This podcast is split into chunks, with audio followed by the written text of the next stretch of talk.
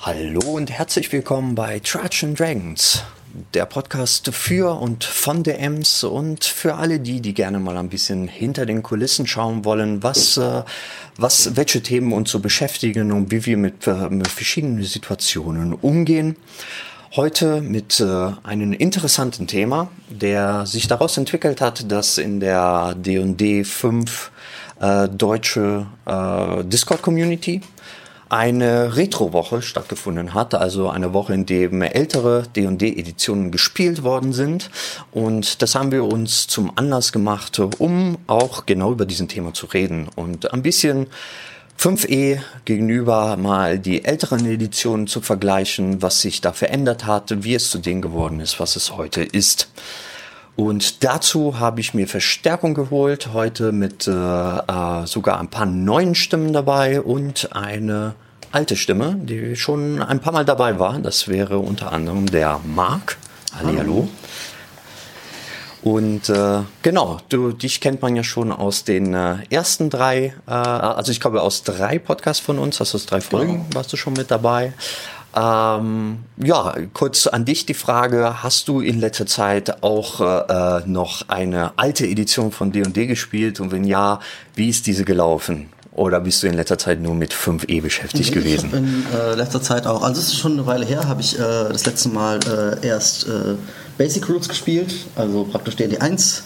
Dann haben wir nochmal ähm, AD&D gespielt. Ähm, und wie ist das gelaufen? Äh, auf jeden Fall anders, aber sehr interessant. Äh, wir haben eine Heist-Mission gemacht und versucht, einen, äh, einen Hohepriester zu entführen und äh, haben äh, fünf Sessions lang geplant und uns geniale Pläne ausgedacht. Und ich war ein Magier mit drei Lebenspunkten und nur einem Zauber, den ich auch nicht dazu kam, äh, auszunutzen. Denn als ich in die Burg einstieg mit meinen Gefährten, da wurden wir von so einer geheimagentischen Frau äh, abgestochen, die uns unsere drei Lebenspunkte sehr schnell genommen hat. Äh, aber ja, das war auf jeden Fall sehr cool. Das war halt sehr, sehr planungslastig auf jeden Fall zum Beispiel. Ähm, sehr cool auf jeden Fall. Ja. Klingt auf jeden Fall danach. Äh, außerdem haben wir noch heute zwei neue Stimmen, die bis jetzt nur nicht dabei waren und heute zu Gast sind. Zum ersten haben wir den Setembrini. Hallihallo auch an dich. Hallo, danke, dass wir hier sein dürfen. Wunderbar. Grüß euch. Genau. Und äh, ähm, ja, wer, wer ein bisschen im D&D äh, Discord-Channel unterwegs ist und vor allem jetzt in der Retro-Woche dabei war, wird wahrscheinlich auch deine Stimme und deinen Namen schon ein bisschen kennen.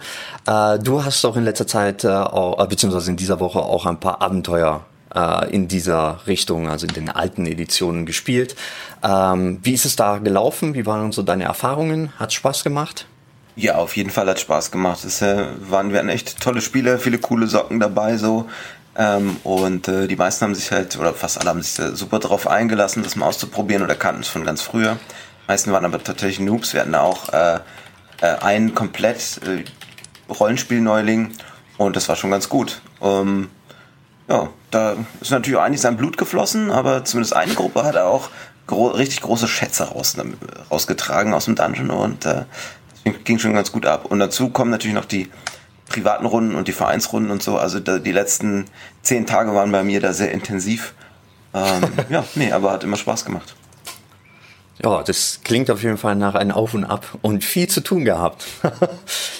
Ähm, ja, und wenn wir vom Blut reden, haben wir nämlich noch den äh, letzten Gast dabei und das ist Blut und Glas. Hallo auch an Hallo. dich.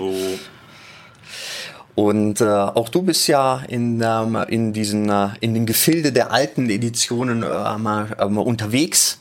Äh, hast du auch da in dieser Richtung irgendwas gemacht oder geleitet oder mitgespielt in letzter Zeit? Ähm, geleitet noch nicht diese Woche. Ähm, ich bin auch im Team für die Oldschool-Woche dabei, zusammen mit ähm, Settembrini. Wir haben an einigen Tagen parallel mehrere Runden angeboten. Die sind nicht immer sozusagen alle komplett voll geworden.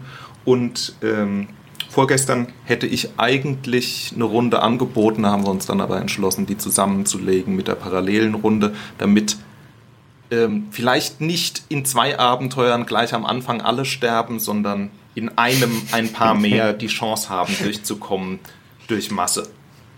Aber das, heute äh, Abend habe ich nochmal ein Angebot. Ähm, mal schauen, wie viele da auftauchen. und wie viele da dann sterben. Dann drücke ich die Daumen, dass äh, viel Zulauf ist und wenig Tote am Ende bleiben. Ähm, ja, und äh, dementsprechend würde ich sagen, steigen wir auch äh, in diesem Thema ein bisschen ein. Ähm, zuallererst 5e ist die aktuelle Edition, also die fünfte Edition ist das, was äh, äh, wahrscheinlich die meisten Zuhörer hier ähm, kennen, aber wenn, wie man hört, ist die 5 bedeutet, dass es vorher noch andere Editionen gab und darüber wollen wir heute ein bisschen reden. Ähm, erst erstmal an, äh, an euch. Mit welchen Editionen kennt ihr euch vor allem gut und ähm, ähm, wo, wo könnt ihr auf jeden Fall, wo werden wir heute ein bisschen Know-how äh, beziehungsweise Informationen so raushören, äh, äh, mit, mit was habt ihr euch bis jetzt eigentlich beschäftigt oder was, was ist denn euer Kern? Also vielleicht bei dir, Blut und Glas, äh, wie sieht das bei dir Die denn so aus? Editionen. 1, 3 und okay. 5. Okay, interessant. Und bei dir, Satimrini? Also ähm, sehr intensiv habe ich gespielt äh, dritte Edition, ähm, First Edition und Second Edition. Ähm, aber die anderen habe ich auch alle gespielt. Die einzige, die ich noch nie richtig gespielt habe, die würdet ihr jetzt wahrscheinlich gar nicht als eigene Edition zählen, aber ich habe noch nie nach den äh, Homes Basic Regeln gespielt. Um, das ist, äh, weiß nicht, ob wir die Zeit haben. Können wir vielleicht äh, woanders mal klären, aber ähm, das, dieses Regelset, das habe ich nie ausprobiert. Was ich ganz aber am wenigsten gespielt habe, ist tatsächlich ähm, vierte Edition, da haben wir halt ein Abenteuer gespielt und das war so, so, dass wir dann dachten, okay, das müssen wir eigentlich alles noch nie wieder tun. Und ähm, habe ich dann auch nicht gemacht. Das heißt also, das, das, das High Level oder die haben ja die Tiers begonnen äh, in Fourth Edition und äh, diese die höheren Tiers, die kenne ich dann nicht mehr. Das weiß ich dann wirklich nicht da. Lass ich mir gerne was erzählen, was da so los ist. Ja, an sich scheint ja sowieso die vierte Edition bei den äh, bei den Fans oder bei den D&D-Spielern ja nie wirklich so stark beliebt äh, gewesen zu sein. Äh, da war ja die Dreier-Version, so viel ich weiß, ja immer lieber gespielt worden. Ich meine, daraus ist ja auch äh, Pathfinder dann entstanden, als, äh, äh, als das ja nicht so nicht so äh, gut angekommen ist mit der vierten Edition oder oder wie war das? Äh, oder war das, weil es so lange gedauert hat, bis die vierte Edition rauskam? Ich glaube, zweiteres, ne? Nee, nee, das war, das war tatsächlich ähm, eine Gegenreaktion. Also okay. Äh, Wizards of the Coast hat damals, also das damalige Wizards of the Coast, die sind natürlich personell jetzt vom Rollenspielteam ganz andere Leute als, äh, oder fast komplett andere Leute als damals. Ähm, die hatten als Marketingstrategie sich halt überlegt, ähm, dass wir komplett alles, dass sie komplett alles neu machen wollten, also bei der vierten Edition. Mhm. Und ähm, dann haben sie halt gesagt, okay, heilige Kühe werden geschlachtet und ihr könnt meckern, aber wir machen jetzt was ganz anderes und ähm, wer zurückbleibt, ist halt hängen geblieben und ähm, wir machen jetzt dieses ganz neue Ding und das ist total toll. Und dann haben aber ganz viele Leute gesagt, ey, äh, also wenn ihr uns feuert als Fans, dann spielen wir doch dieses andere Spiel dort, was eigentlich genau das macht wie vorher. Ähm, und zwar Pathfinder. Also da gab es so ein, quasi so einen Split in der Fanbase und ähm, sag mal, die fünfte Edition hat ganz viele Dinge, die für sich sprechen, aber ein, eine unausgesprochene Mission war, denke ich mal, diese, diese Wunde wieder zu heilen. Mhm. Ja. ja. Und, äh, wie, wie sieht es eigentlich, Entschuldigung, äh, Nee, nee, ist schon gut. Red ruhig. Okay. Wie, sie, wie sieht es bei dir aus eigentlich, Marc? Was hast du für, äh, für Editionen gespielt? Also ich hab oder äh, gibt es eine Edition, die dir besonders gut gefällt oder die du viel, viel mehr spielst, außer 5e? Ähm, also ich habe äh, mit Abstand am meisten 5e gespielt, wobei wir halt auch super viel ähm, ja, so ein bisschen äh, den Homebrew-Style haben und viele Sachen uns auch nehmen aus anderen Editionen, um die wieder aufzugreifen.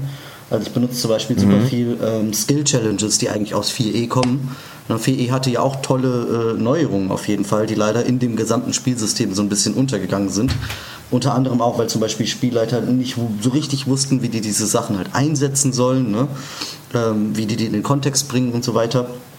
Aber äh, wir nehmen uns da auf jeden Fall viele Sachen aus, äh, aus anderen Editionen. Ähm, ansonsten ja, ich habe ähm, äh, hier ähm, 3E und 2E habe ich äh, viel als äh, Computergames gespielt, falls ihr alle mal, also die Zuhörer hier, falls ihr mal sowas gespielt habt wie Baldur's Gate oder Baldur's Gate 2, das spielt, soweit ich weiß, in zweiter Edition praktisch. Äh, wenn ihr irgendwie Neverwinter Nights gespielt habt, zum Beispiel, das spielt halt in dritter Edition. Natürlich abgewandelt für ein Computergame, ne? Aber äh, da könnten euch solche Sachen halt äh, sehr bekannt vorkommen, wenn ihr diese Spiele gespielt habt. Ich weiß, dass viele Leute in der Community solche Sachen, diese Sachen gespielt haben. Meistens nicht unbedingt bewusst, was sie da gespielt haben.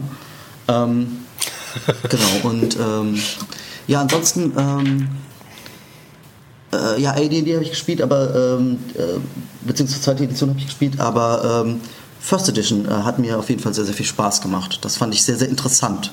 Davon versuche ich jetzt auch für meine jetzigen Games halt äh, viel zu übernehmen aus, dieser, aus diesem Ansatz heraus, der so sehr basic ist, aber sehr angenehm, finde ich.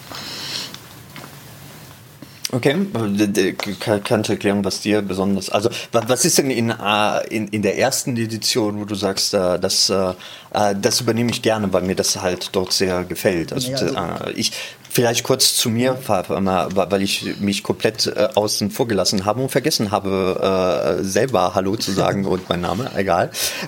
Die meisten Leute kennen mich, ich bin der Sandro. Ähm, ich habe tatsächlich nur 5e gespielt, dementsprechend bin ich da ein kompletter Noob, was, ähm, was das Ganze angeht, was, was die ältere Edition. Und umso mehr bin ich interessiert, halt zu erfahren, wie, wie, wie so frühere Editionen funktioniert haben. Und wenn du sagst, dass dir ähm, die erste Edition besonders gut gefällt, dass du mittlerweile auch viele Sachen übernimmst oder versuchst zu übernehmen, äh, da, da, da, da hake ich direkt ja, nochmal okay, nach. Also ich mache mal einfach ein paar Behauptungen aus meiner begrenzten Erfahrung und ich bin sicher, äh, Settembrini und Blut und Glas können das äh, dann bestimmt auch äh, korrigieren oder verbessern, was ich dazu gesagt habe. Ist jetzt halt mein Einblick als jemand, der hauptsächlich Fünfte spielt und nur das als Kontrastprogramm gesehen hat. Ne? Ihr habt ja da wesentlich mehr Erfahrung. Ähm, also ich finde, dass im Vergleich zur anderen Edition ist 5e sowieso schon so, hat ein bisschen auch einen Aspekt von der Rückbesinnung auf 1e. Also im Sinne von, wenn man von 3E kommt oder sowas, dass es halt auch wieder viel Vereinfachung hat. Ne? Du hast nicht einen plus 1 Bonus, weil du irgendwie äh, die, die Augen gut gewaschen hast, aber dann minus 1 Bonus, weil dein rechter Schuh äh, irgendwie zwickt ne? und dann noch ein plus 1 Bonus, weil du aber in der linken Hand irgendwie einen besonderen Ring hast. Du hast halt einfach Vorteil zum Beispiel. Ne? Das ist eine Mechanik, die gibt es so in 1E nicht, aber 1E ist halt ja schön einfach. Also es ist einfach, du hast halt, ähm, du hast einen Charakter, der hat nicht unbedingt viele Fähigkeiten. Ich hatte zum Beispiel einen äh, Level 1 Magier, habe ich ja vorhin erzählt, ne? Der hatte halt einen Zauber und einen Spellslot. Und das bedeutet, dass so, und der hatte auch nicht irgendwie Fähigkeiten wie Arcana oder sowas, der hatte halt einen Int-Wert. Und äh, das bedeutet halt, ähm, dass du halt, wenn, anstatt dass du irgendwie wie in 5. Edition Arcana oder History oder sowas würfelst, würfelst du halt Intelligenz-Check. Ne? Und ähm, das bedeutet halt, dass du viel weniger so Fähigkeiten hast, auf die du auf deinem Blatt zugreifen kannst.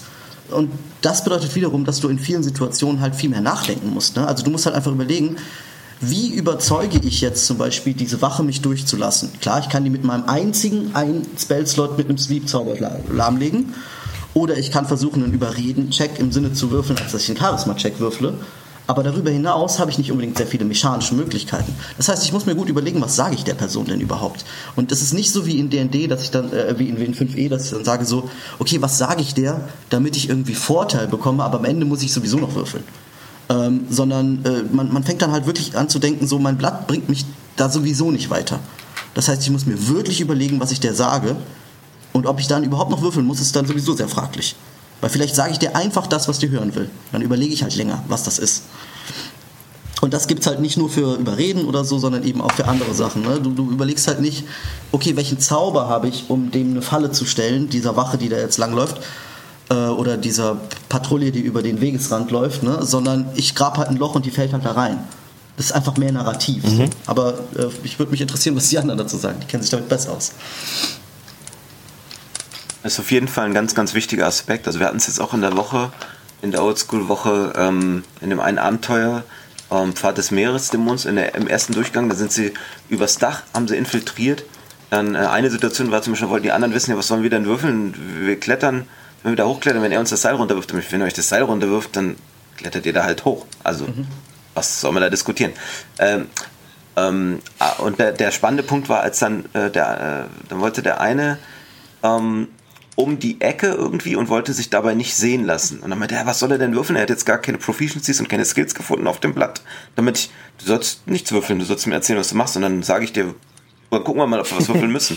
Und dann hat er nicht so, aha, gemacht, das haben, okay, wäre ja auch eine Reaktion, sondern hat er richtig gesagt, Ah, und dann, dann hat er voll super cool beschrieben, wie er dann mit den Händen sich an der Wand lang tastet und ähm, den Kopf dann auf welcher Höhe er den genau rumnimmt und so. Und es war dann ganz natürlich für ihn. Und dann, ähm, das ist halt, was ich als Rollenspiel bezeichne, dass du halt über den verbalen Austausch eine fiktive Situation voranbringst.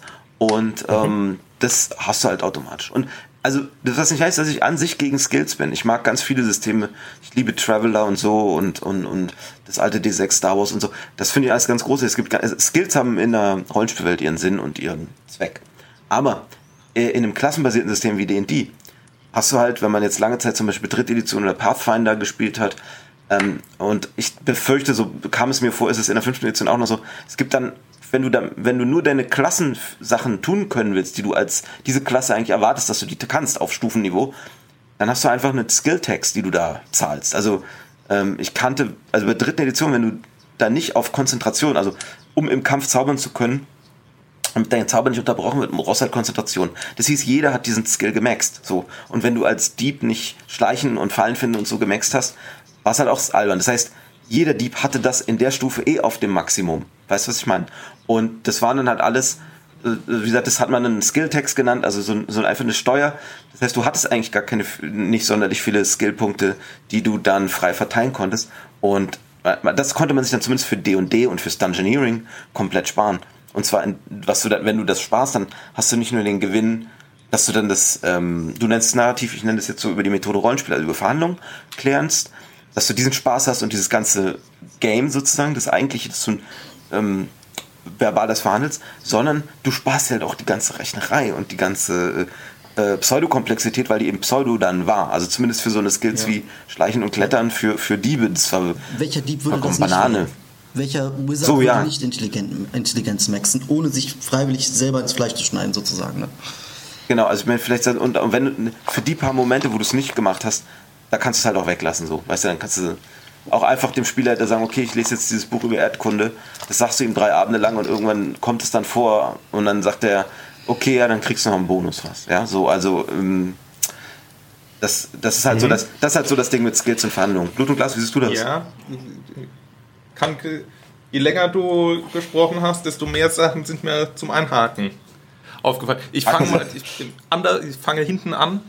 Buch über Erdkunde. Mhm das ist tatsächlich, ähm, da muss ich ganz ehrlich sagen, da hat mir damals ähm, 3X und zwar konkret die, ähm, die Festungsbauregeln von 3X sind mir da tatsächlich in sehr guter Erinnerung geblieben, weil ähm, ich das sehr schön fand, wie sinnvoll es ist, sich eine Bibliothek in die eigene Burg einzubauen, weil die dann nämlich von wegen Bücher lesen einen Bonus auf ähm, Wissenschecks gegeben hat.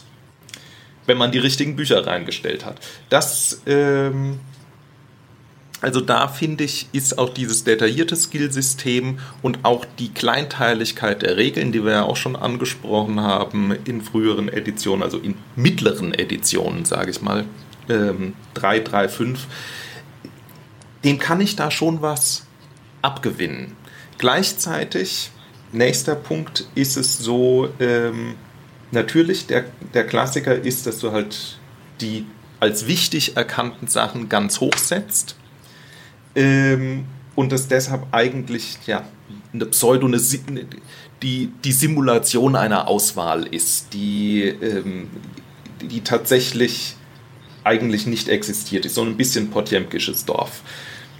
Gleichzeitig habt ihr aber nämlich auch gesagt, es sei denn, man schneidet sich absichtlich ins eigene Fleisch. Und das muss ich sagen, das ist schon ein Aspekt, finde ich, ähm, so als Gegenbewegung zum ähm, Optimieren.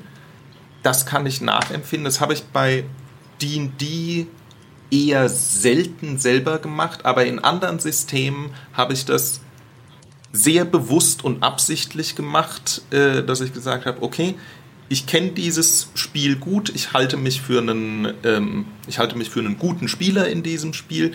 Äh, jetzt ähm, baue ich mir, jetzt verbaue ich mir mal absichtlich die Personage in einem bestimmten Aspekt, um zu schauen, ähm, wie ich mit diesem selbst auferlegten Handicap immer noch ähm, wie gut ich dann tatsächlich damit immer noch äh, spiele. Und letzter Punkt bei ja. Klettern und äh, Seil, da ähm, bin ich wiederum voll, voll und ganz äh, bei dir, äh, Setembrini. Da habe ich äh, auch ein, in sehr schlechter Erinnerung eine, einen Schwank aus, aus 3x-Zeiten als ich an einem Seil in einen Brunnen äh, kletterte und letztlich einfach nur, um es, um es getan zu haben. Es war, ganz, es war ganz unwahrscheinlich, dass wir da unten tatsächlich was finden. Ähm, insofern war es mehr, um die Szene abzuschließen und zu sagen, okay, in den Brunnen gucken wir auch noch rein und dann sind wir äh, weg hier. Und tatsächlich, was kam, ähm, weil halt Climb auf dem Bogen stand, wollte dann sollte dann auch Climb gewürfelt werden. Ähm, der war niedrigstufig, es war ein niedriger Wurf, es ging daneben und äh, das war's dann mit der Personage. Sie ist in den Brunnen gefallen, die, o die anderen haben von Puh. oben noch geguckt und ich dachte mir, ey, es war so klar, dass diese Aktion eigentlich jeder am Tisch wusste, dass die nichts bringen wird und dass sie eigentlich nur sozusagen als erzählerischer Abschluss da sein sollte, um klar zu machen, wir haben alles versucht, was wir versuchen konnten. Und ähm, ja. Vielleicht Alter. ein ganz kurzer Einwurf für unsere Hörer. Wenn du jetzt Personage sagst, dann ist damit das gemeint, was die meisten Leute als Charakter kennen. Also die Spielfigur, ne? Ja, ja, ja, das ist, äh, das ist so eine sprachliche Eigenheit. Die, die haben wir uns bei äh, bei der Projektgruppe äh, angewöhnt. Weil nämlich die Leute den Plural sonst zum Singular machen von Charakter und das macht uns wahnsinnig. Charaktere? Und dann sagen die, ich baue mir mal einen und ich spreche es jetzt nicht aus. Aber auch mit langem E dann. Für, die, für den Singular. Und da werde ich irre von. Deswegen ah, umgehe ich ah, dieses ich weiß, Wort. Du meinst, ja. Oder, ah, oder, okay. oder dass Leute Char sagen. Das macht mich auch wahnsinnig. Das ist aber. das ist unser Charakterfehler. Ähm, Bei Char muss ich immer nur an alles Gundam denken. Ja. Ähm, da kann ich. Ja, ah, ich, ich, ich, ich, wollte kurz nur, weil, weil, was ich so jetzt raushöre, weil ich als Noob von, von alten ähm, Editionen, klingt das jetzt für mich so, als ob, äh, ähm, als ob irgendwann scheinbar äh, anders. Es wurde, wenn ich das richtig verstanden habe, gesagt, dass so ein bisschen früher so war, dass, äh, dass je nachdem, äh, sagen wir mal, dass der Dieb sagen wir mal, gezwungen war, auch, äh, auch wirklich so Schleichen und äh, Fallen entschärfen und ähnliches mitzunehmen und äh, ähm, dass, dass jeder schon seine Best Skills und ähm, ähm, ja, sowieso gemaxt hat oder maxt haben musste. Ähm, habt ihr das Gefühl, dass sich das aber mit D&D 5 verbessert mhm. hat oder, ähm, oder verschlechtert? Weil jetzt für mich, wenn ich so darüber nachdenke, ich finde Wizard of the Coast oder zumindest äh, die D&D äh, zusätzlichen Bücher, die jetzt in letzter Zeit äh, immer wieder rauskamen, die die Regeln erweitert haben, habe ich zumindest das Gefühl, dass sie versuchen, dass jeder Klasse auch in unterschiedliche Richtungen jetzt mehr gespielt werden kann. Und dass ein Schurke jetzt nicht unbedingt immer der Schleichende sein muss, sondern was weiß ich, wenn man zum Beispiel den Inquisitor nimmt oder Inquisition nimmt, äh, der, der, geht mehr auf die Detektivarbeit und, oder der Swashbuckler, der mehr auf den Kampf geht. Also, dass, dass jede einzelne Klasse sich viel mehr ausbreiten kann und man eigentlich die Fantasie, die man hat, nicht unbedingt immer der 0815 Schurke sein muss, sondern das, was man haben möchte, auf den Schurke vielleicht draufbauen kann. Sehe ich das? Also, seht ihr das auch so oder da anders? Ich direkt mal, da können die anderen wieder dann korrigieren, was sie dazu äh, mehr wissen als ich. Aber äh, für mich ist es ungefähr so. Ähm, es gibt halt einen großen Unterschied zwischen dritter Edition und erster Edition wiederum. Also vielleicht zweite und dritte sind da noch ähnlicher, ich weiß es nicht so genau. Aber das ist halt so, in 5e wenn ich den Schleichen-Skill wähle, dann habe ich ja nur eine Proficiency. Ne? Das heißt, ich habe den Skill entweder oder ich habe ihn sozusagen nicht. Dazu kommt noch mein Dex-Wert. Das heißt, wenn ich nicht will, dass ich schlecht im Schleichen bin, werde ich meinen Dex wahrscheinlich hochsetzen. Und welcher Schurke, weil ich meine, seine Rüstungsklasse geht über Dex, seine Angriffe gehen typischerweise über Dex, ähm, sein Schleichen und so weiter geht über Dex. Welcher Schurke würde nicht, wenn er sich nicht selber ins Fleisch schneiden will, Dex maxen? Würde ja jeder tun. Ähm, in dritter Edition ist das auch so und vielleicht sogar noch mehr so. Das heißt, ich habe da halt Skillpunkte und damit ich nicht schlecht bin im Schleichen, muss ich diese Skillpunkte im Endeffekt kann ich die nicht in Arcana setzen, ich muss die in Schleichen setzen, sonst kann ich meine Rolle nicht erfüllen. Das ist aber in erster Edition zum Beispiel ganz anders, weil in erster Edition ist es so, nur wenn ich die Schurke oder Diebklasse, wie es da heißt, überhaupt genommen habe, ähm, kann ich überhaupt mit Würfeln schleichen. Sonst kann ich mich halt verstecken. Ich kann mich halt hinter den Ofen ducken und hoffen, dass der NPC mich nicht sieht, aber da gibt es nichts zum Würfeln. Hingegen als Schurke habe ich spezifisch als Klassenfähigkeit so eine Fähigkeit, dass ich einen, äh, die 100 werfen kann und auf dieser Tabelle ist dann so und so wahrscheinlich, dass ich es schaffe, unentdeckt zu bleiben. Egal wie gut der andere guckt oder so, ne? sondern es geht eher um meine Fähigkeit. Ähm, und das bedeutet, ich bekomme das automatisch als Paket und jemand anders kann es auch gar nicht wählen. Und das bedeutet, ich habe nicht diese, diese Pseudo-Auswahl von wegen, möchtest du deine Punkte hier reinsetzen oder in dieses andere, was komplett schlecht ist für dich? Natürlich möchte ich sie da reinsetzen. Was, was halt ein wichtiger, ja, ja, auf jeden Fall. Wobei man den, da könnte man da auch sagen, okay, das ist irgendwie komisch dann bei den alten Editionen mit dem Diebeskills. Ähm, ich habe da so eine Lösung für mich gefunden, äh, so ähnlich wie du es beschrieben hast, so machen das auch viele. Ähm, aber da könnte, also das könnte man sogar kritisieren. Aber der, der, der Hauptpunkt ist ja der, warum wir das sehr genießen oder auch die ganze Oldschool-Bewegung das genießt, ohne Skills zu spielen. Ansonsten ist eben der, den du ganz am Anfang gesagt hast. Ähm, such die Lösung nicht auf deinem Charakterbogen, ne, sondern ja. denk dir was aus, spiel es aus. Und das ist selbst wenn die fünfte Edition, die geht ja dann, wie du sagst, zurück und Komplexität wird rausgenommen, das ist alles cool, mhm. finden wir auch cool.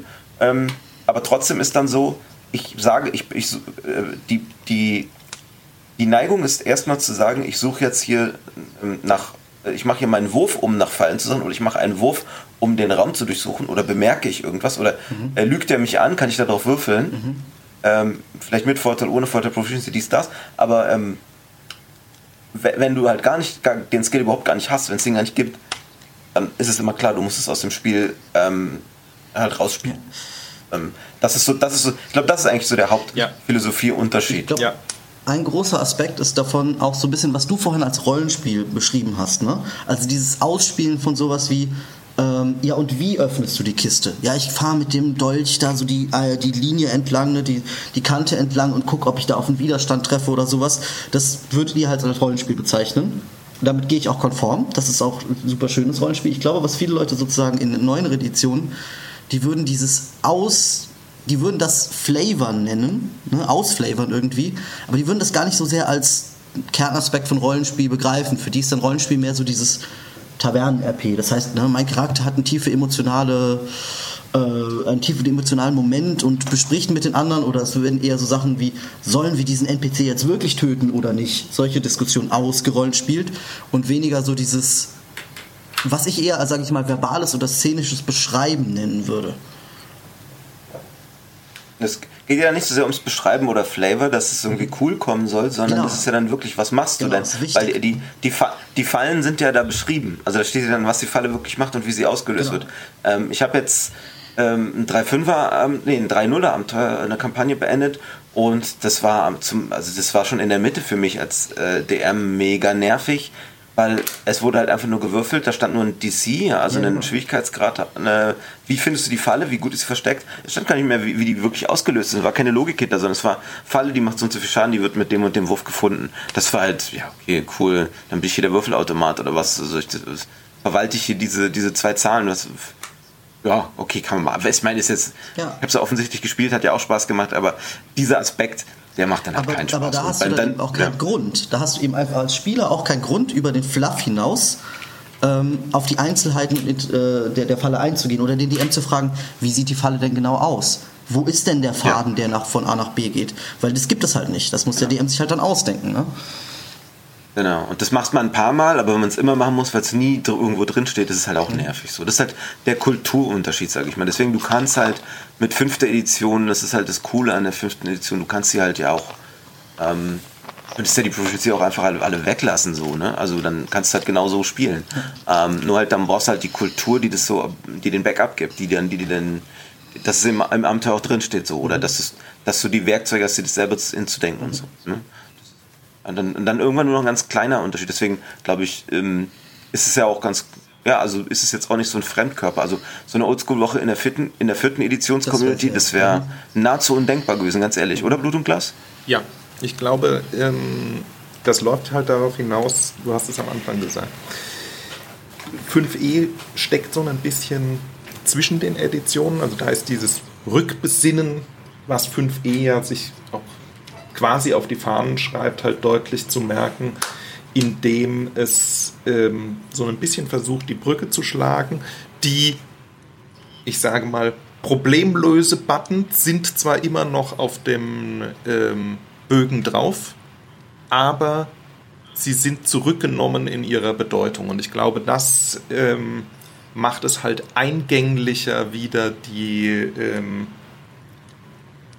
Spiele, die aktiv spielerische, beschreibende, verhandelnde äh, Erkundung der Welt ähm, zu betreiben, während ähm, 4E und auch spätes äh, 3E, finde ich, ähm, eben der Regelmechanik viel stärker noch verhaftet gewesen sind.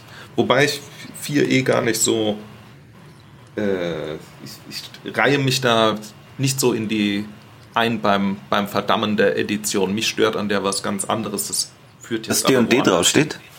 Nee, mich stört an 4. Also gut, wenn das jetzt, was mich an 4e stört, passt hier vielleicht doch rein, weil das was ist, was 4e tatsächlich für mich abhebt von eigentlich allen anderen Editionen. Ich finde mhm. es in 4e ganz, ganz schwierig, ähm, selber Material zu erstellen oder das Material, was mich, was mich interessiert, weil 4e so gut ineinander gepasst ist. Das ist halt so eine durchgezogene Maschinerie. Und wenn man an einer Stelle dreht, ähm, passiert irgendwo, habe ich immer die große Furcht, dass woanders in der Maschine äh, was kaputt geht dadurch. Das habe ich bei 1E nicht, bei 3E nicht, bei 5E nicht. Da habe ich überall das Gefühl, ja, ich kann selber was dazu bauen, ich kann einen Teil rausnehmen und was anderes reinsetzen. Und das fehlt mir bei 4E. Oder bei 4E eine, no 4E eine neue Klasse zu entwickeln. 30 Level, jede mit eigenen, äh, eigenen Powers und zwar mehr als einer, damit die Leute auch Auswahl haben. Das, äh, während in 5e eine Subklasse bauen, super. Ähm, in 1e, äh, wenn es denn sein muss, eine neue Klasse zu, äh, zusammenstecken. Klar, 3e Prestigeklassen äh, sich selber ausdenken. Ähm, Habe ich über die Jahre hinweg, weiß ich nicht, Dutzende Male gemacht. Ähm, und wie gesagt, da fällt 4e einfach durch. 4e ist keine Edition für Bastler. Ähm, und das ist mir bei D&D eigentlich ganz wichtig, daran rumspielen zu können. Das bedeutet, dass äh, das 4 hatte das Problem, dass das Homebrewing halt ein großes Problem ist. Genau. Im Vergleich zu den anderen ja. Editionen, okay? Ich, ich, ich, ich wollte noch kurz vielleicht zu den, äh, weil ich bis jetzt äh, äh, nicht dazwischen kam, ähm, zu, zu dem Thema von vorhin mit den, äh, beziehungsweise von gerade mit den äh, ähm, Skills und wie viel da gewürfelt wird und dass man halt sehr viel auf den, äh, auf den äh, Charakterbogen hat. Also ich muss sagen, das für mich jetzt 5e, das äh, eigentlich ein guten Zwischending wahrscheinlich ist. Also jetzt so von meinem Gefühl, von dem, was ich höre. Ähm, weil wenn ich so darüber nachdenke und äh, hängt ein bisschen meiner Meinung nach auch immer von den Spielern und von den Meistern, was, was, wo sie ihren Fokus setzen. Also zum Beispiel, ich mit meiner Gruppen, ich habe Gruppen, wo ich weiß, ähm, ich muss sehr wenig Skillchecks würfeln lassen, also überhaupt die ganzen Eigenschaften würfeln, weil ähm, ich weiß, dass sie das sehr gerne, äh, dieses rollenspielerische oder dieses verbale Beschreiben, wie sie etwas tun, sehr gerne machen. Und dementsprechend äh, äh sehe ich da immer, dass, dass ein Wurf sehr den, den Spielfluss ein bisschen unterbricht und dementsprechend lasse ich das manchmal, wenn das sehr schön beschrieben ist, oder wenn das sehr gut passt oder mir einen guten Grund gegeben wird, warum überhaupt nicht gewürfelt werden muss, ähm, würde, würde ich es auch lassen. Ähm, ich habe zumindest nicht diesen, dieses Gefühl, dass alles unbedingt immer mit einem Wurf untermauert werden muss. Zumal ich weiß nicht, wie es in drei, also in Version drei oder vorherige Editionen ist, ähm, die, die Skills, die überhaupt dazu Auswahl stehen, sowieso sehr ähm, nicht so viele sind. Also im Vergleich, wenn ich jetzt ein DSA, wo, wo ich eigentlich herkomme oder gekommen bin früher, äh, wo, wo du wirklich an Skills, an die wahrscheinlich 30, 40 Stück hattest, hast du hier ja, glaube ich, 15, 20 so 18, in der Gegend. Glaub, 15, 15 glaube ich, sind es. 15 oder 18. Sind 18, okay. Äh, 18 Stück wo, äh, wo meiner Meinung nach das somit sehr äh, sehr durchschaubar, also sehr, sehr, nicht durchschaubar, wie nennt sich das, sehr übersichtlich ist, das Ganze. Ähm, und dementsprechend habe ich nicht das Gefühl, dass es so eine, eine starke Komplexität hat, dass alles, für, für alles einen bestimmten Wurf äh, überhaupt da ist und dementsprechend die Spieler erwarten, dass gewürfelt wird. Das ist zumindest meine, mein Gefühl jetzt, wie im 5e funktioniert ähm, und weiß jetzt nicht, wie es in den vorigen Editionen, aber es klingt ja so, als ob vor allem die Dreier-Version äh, oder 3.x-Version da schon ein bisschen, bisschen mehr also hatte. Ich gebe dir vielleicht mal ganz kurz einen Überblick so darüber. Ähm, in fünfte Edition ist ja klar, kennen wir alle, ne? Du hast einen Skill und du bist proficient mhm. darin oder nicht. Oder hast Expertise oder nicht, ne? Ähm, in erster Edition kann man sich gut so vorstellen, stell dir vor, du spielst 5e, ähm, aber es gibt keine Cantrips, es gibt weniger Spellslots und es gibt einfach keine Skills. Das heißt, wenn du Schleichen würfeln willst, würdest du auf, also Schleichen ist kein gutes Beispiel, aber sagen wir mal, du würdest Überreden würfeln oder sowas wollen, ne? dann würfelst du einfach Charisma-Check. Es gibt einfach diese speziellen Skill-Unterteilungen nicht.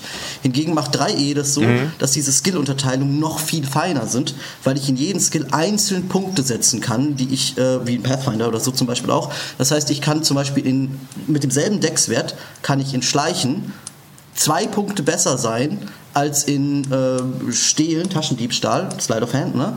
Und ähm, wiederum darin ein Punkt besser als in Klettern zum Beispiel oder sowas, ne? weil ich die Punkte einzeln verteilen kann.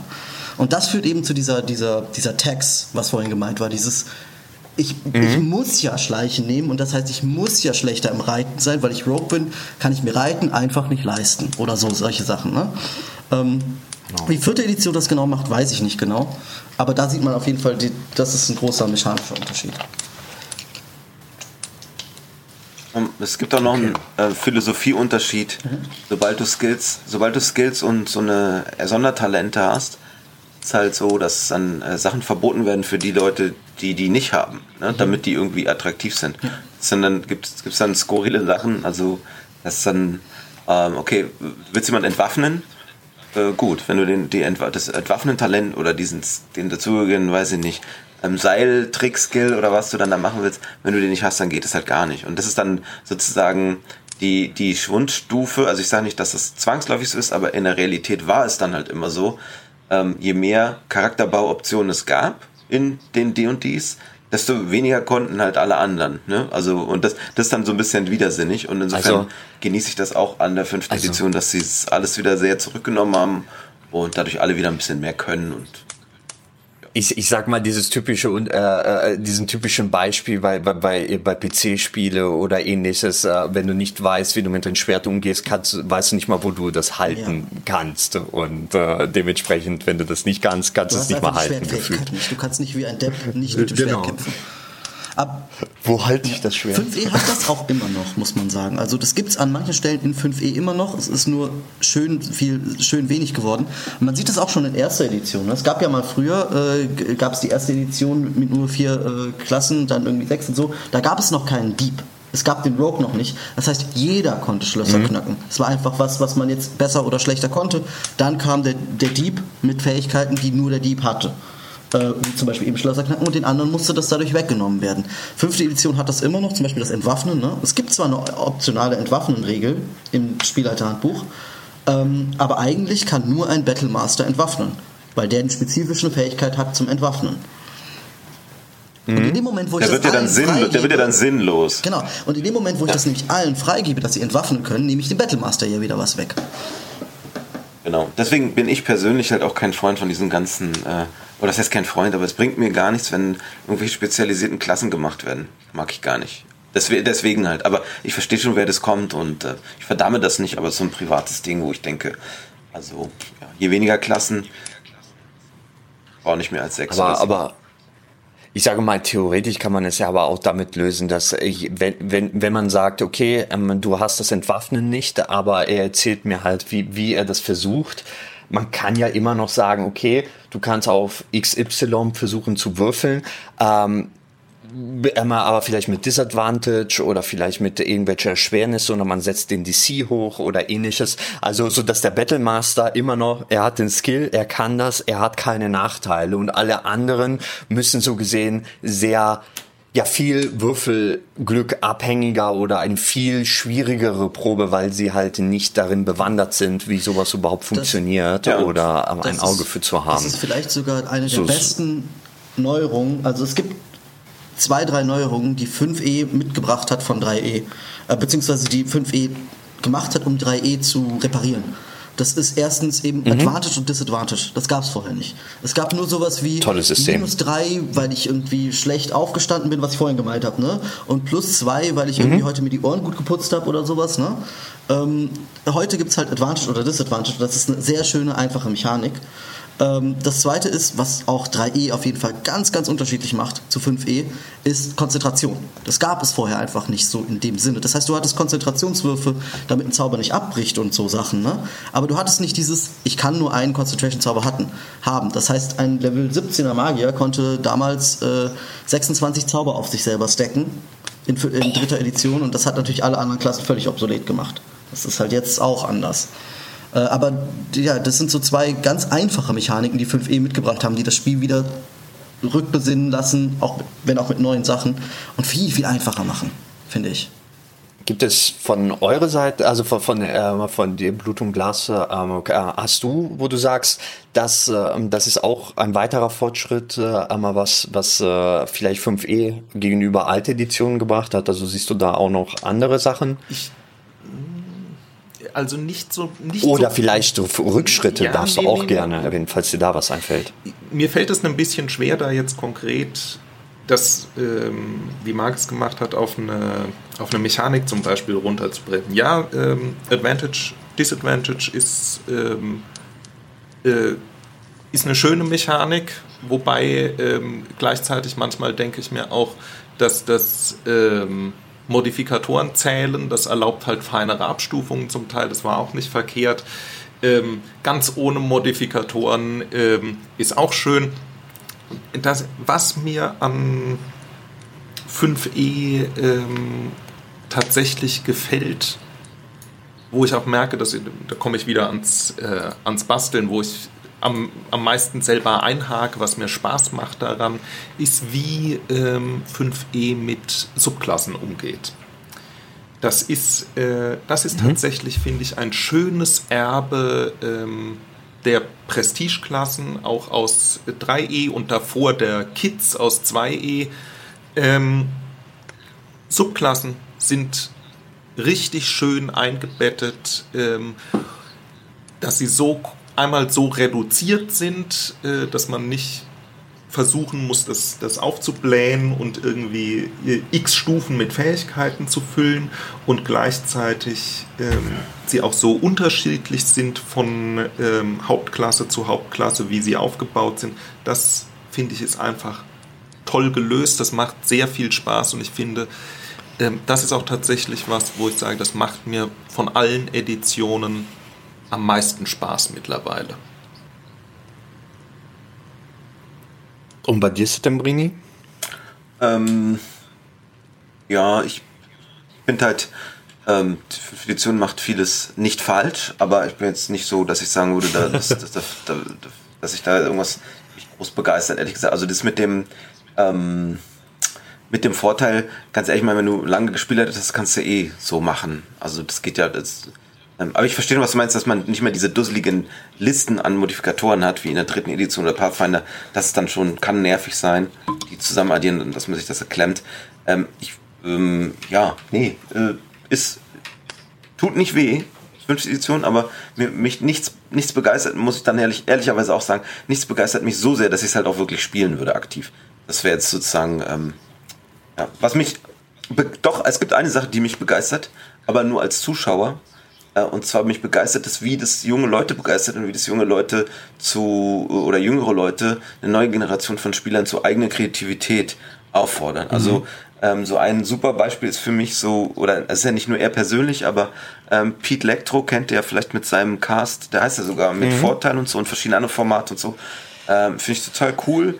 Ähm, da auf jeden Fall ein Shoutout und alles so drumherum. Also diese, die Podcast-Reihe mit Nachi, wo sie, ähm, wo sie, wo wir klauen, ja, also wo sie ihre Einflüsse, also nicht halt die alten Einflüsse von, von früher, ne, also was sich Sword and Social Literatur, die Stars, das alles hat alles seine Bewandtnis und äh, hat so all seine Coolness, aber man muss ja nicht immer das machen, sondern dass D&D tatsächlich ein Vehikel geworden ist, dass die aktuelle, weiß ich, so die aktuellen 20-somethings, so das ist so ein bisschen mein Eindruck, dass die sich da echt cool ausdrücken können. Also und dann mit Anime-Einflüssen und so weiter und so fort und ähm, mit allem, was ihnen so wichtig ist, äh, plus die alten Sachen und dass das ein super Vehikel dafür ist und dass da eine ganz beeindruckende Kultur ähm, entsteht, entstanden ist und ähm, ich finde es fast ein bisschen schade, dass das unter Homebrew oft läuft, weil ich finde, das macht es noch kleiner, als es eigentlich ist, weil eigentlich ist es richtige D&D, dass du dein Kram machst. Ne?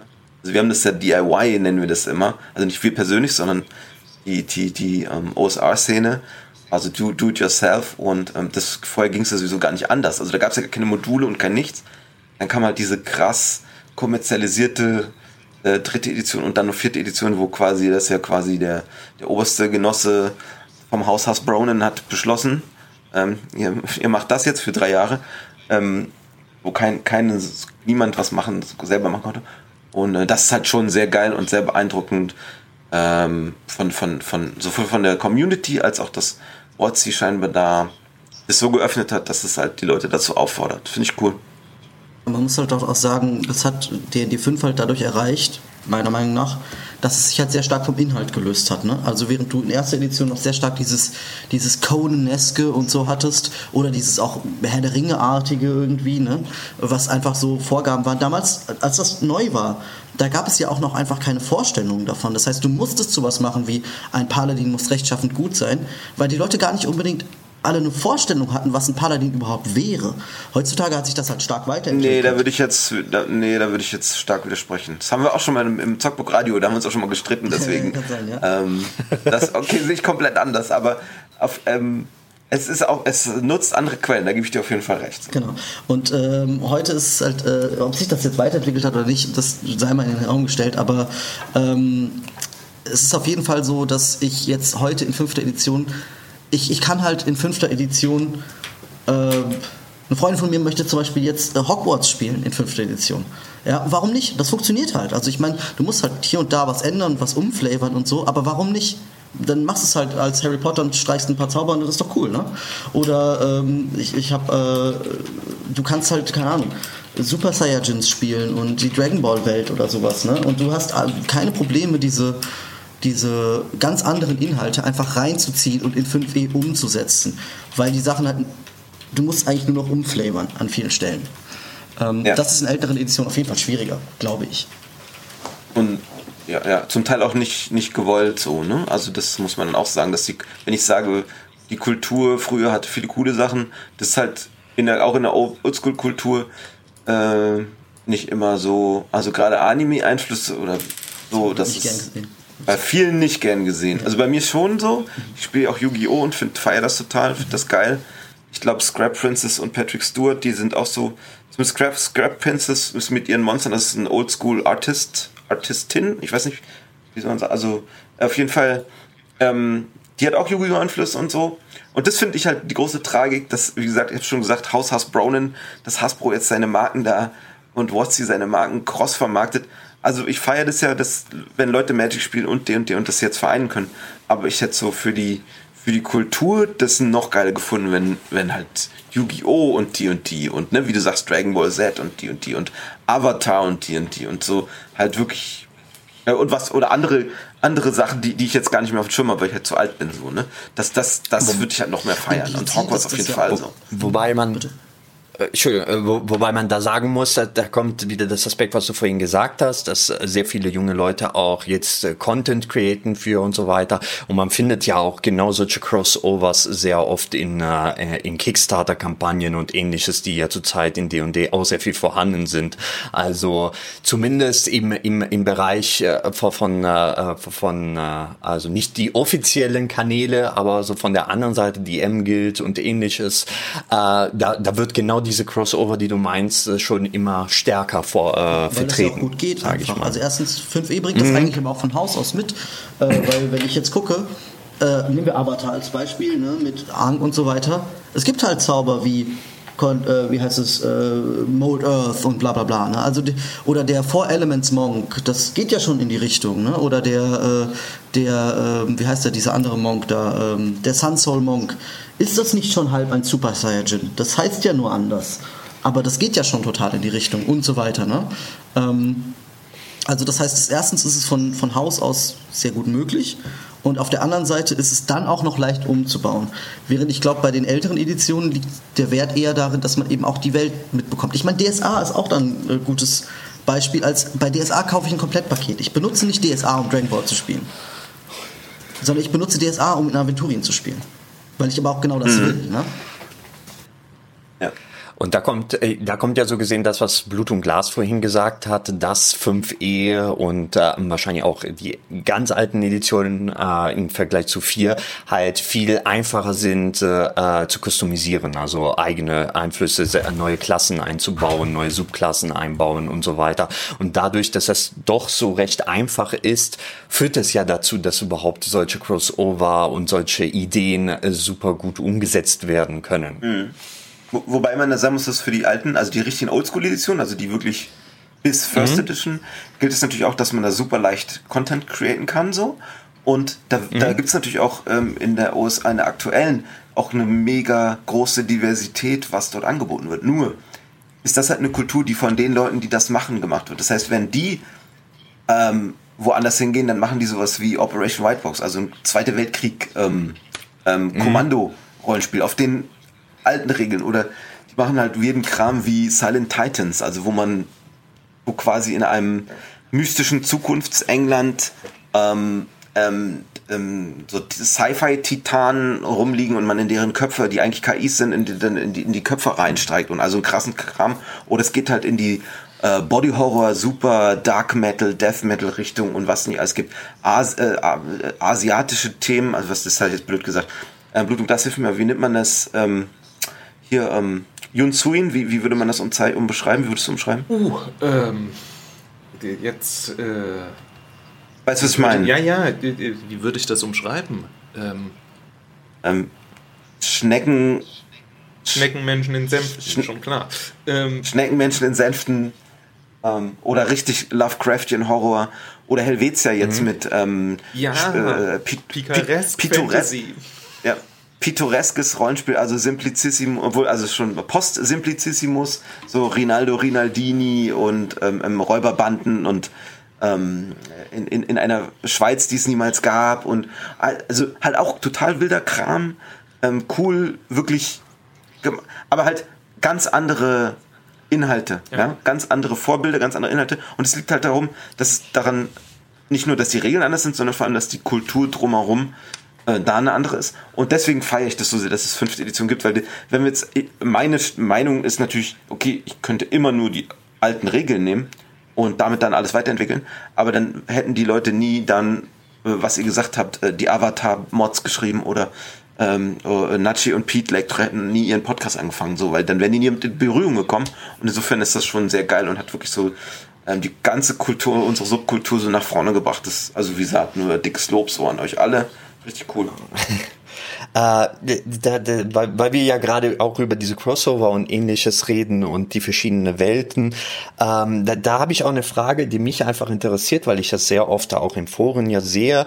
Ähm, 5e hat sich ja entschieden sehr auf die Forgotten Realms sich zu konzentrieren, was zumindest die offizielle Welt ist. Also das meiste, was man findet, ist alles Forgotten Realms, vor allem die Sword Coast, äh, Sword Coast ist, äh, ist so gesehen das Hauptelement. Ähm, und, und man merkt, man sieht immer wieder, dass auch in den Foren immer sehr nach, nach anderen Welten gewünscht werden, die in früheren Editionen da waren, wie Dragonlance äh, oder Black Sun oder was, äh, was es da alles und ähm, so gibt. Ich kenne mich da nicht so gut aus.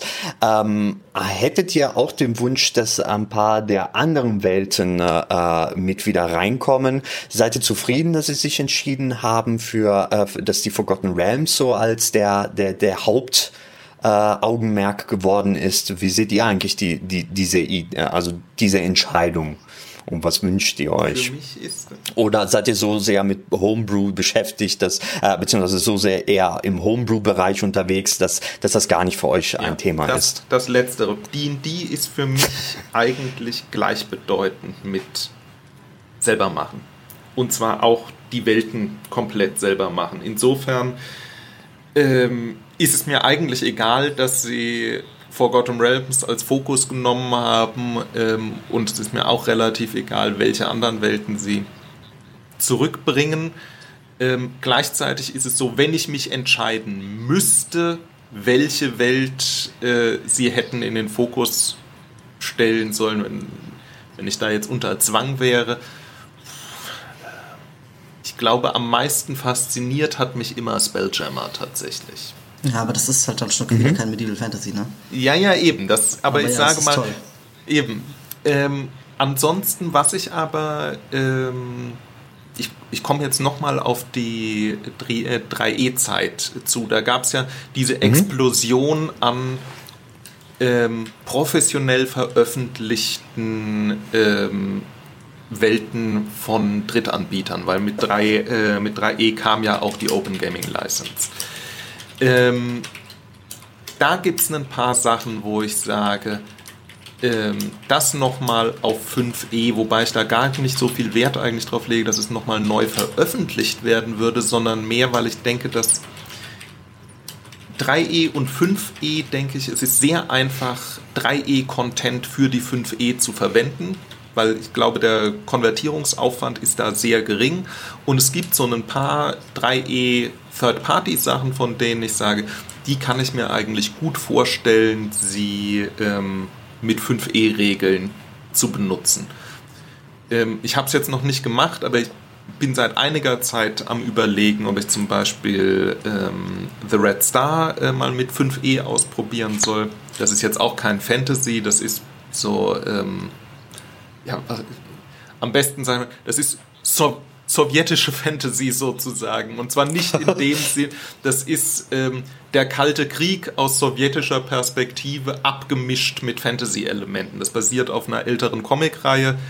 Ähm, da gab es eine ganz tolle, ein ganz tolles Campaign-Setting ähm, zu äh, 3E-Zeiten ähm, mit sehr guten Regeln. Da hat man auch gemerkt, dass nämlich der Autor der Comicserie auch D&D-Spieler ist ähm, und das da einfach sehr gut zusammengepasst hat, äh, die, die Handlung und die Figuren aus den Comics mit D&D-Regeln abzubilden. Und ich glaube, das wäre eine Sache, was ich mir sehr gut mit 5e vorstellen könnte, halt auch selber zu machen und noch ein paar ähm, andere Sachen. Niambe fände ich, glaube ich, ganz interessant. Das ist halt afrikanisch ähm, angehauchte Fantasy, das zu 3E mhm. rausgekommen ist. Da gibt es jetzt ähm, auch was für 5E, ja. was in die Richtung geht. Wollte ich gerade sagen, ich habe auch was vom 5E in dieser Richtung gesehen. Chronicles. Mhm. Das geht sehr stark. Also ich weiß nicht, wie vergleichbar das ist, aber das geht halt so ein bisschen in diese, diese Richtung.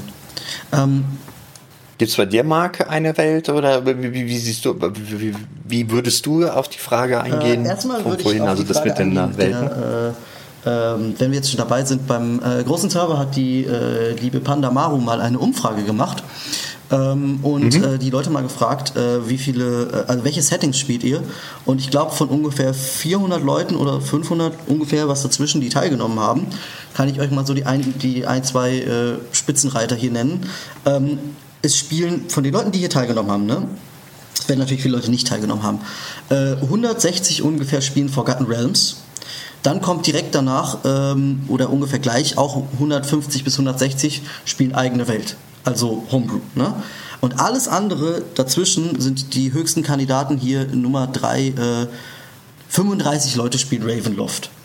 Also da sieht man mal den, da sieht man mal halt das Verhältnis. Ne? Also die Hälfte aller Spieler, äh, die Hälfte aller Spiele ist Forgotten Realms, die andere Hälfte aller Spiele ist äh, Homebrew und alles andere ist 3, 4, 5 Prozent. Ähm, und hier sind auch Sachen gelistet, eben wie Greyhawk, Dragonlance und so weiter. Was jetzt halt 5e natürlich tut, äh, oder was Wizards of the Coast jetzt gerade tut, ist halt zu versuchen, alle Sachen halt in, äh, in Forgotten Realms halt mit reinzuholen. Ne? Also wenn wir sowas haben wie Curse of Strahd, das spielt ja gar nicht in den Forgotten Realms. Das spielt ja eigentlich in Ravenloft. Nee. Aber es spielt halt doch in den Forgotten genau. Realms, weil du im Prinzip Curse of Strahd an eine andere Kampagne dranhängen kannst und dann sind die halt teleportiert worden in diese andere Welt. Das macht es ja letztendlich zu einer Welt. Ne? Das ist ja ein Setting, wenn man zwischen diesen Welten irgendwie reisen kann. Genau dasselbe ist äh, Spelljammer, ist so gesehen nur eine Erweiterung von Forgotten Realms. Die Forgotten Realms stecken in Spelljammer drin, wenn man so will. Ne? Ähm, und wiederum das könnte in Ravnica drin hängen und so weiter. Ähm, dementsprechend, die versuchen halt die, äh, ich, ich glaube, das ist gar kein so neuer Trend, diese Möglichkeit des Reisens zwischen diesen Settings. Äh, ich persönlich spiele gerne Forgotten Realms, weil es einfach dieses Grundsetout hat, das ist Fantasyland. Und daraus kann man wiederum alles machen, was man will. Wir spielen jetzt halt so eine recht große West Marches-Kampagne, die spielt in den Forgotten Realms, aber eben nicht an der Sword Coast, ne? ähm, sondern äh, am Sea of Fallen Stars. Und da ist so viel undefiniert, dass wir einfach super viel auch selber definieren können. Wir können auf eine reiche Lore zurückgreifen, mit den roten Magiern von Tai zum Beispiel, denen man sich anschließen kann bei uns und so. Ne? Aber wir müssen nicht so tief darauf eingehen, weil wir wissen, keiner von unseren Spielern hat dieses Material so tief gelesen, dass äh, wenn wir jetzt sagen, ja, die roten Magier, weiß ich nicht, äh, tragen alle Ohrringe, dass sie dann sagen würden, nein, in der Lore steht das aber anders, ne? sondern das ist einfach schluckbar, sagen wir mal so. Ähm, das heißt, da wird auch viel Platz gelassen. Und das ist, was ich an Forgotten Realms mag, persönlich. Ich finde viele andere Welten auch total faszinierend, auf jeden Fall. Ähm, ich bin halt nicht so der Fan von diesem Real-Life-Aufgreifen.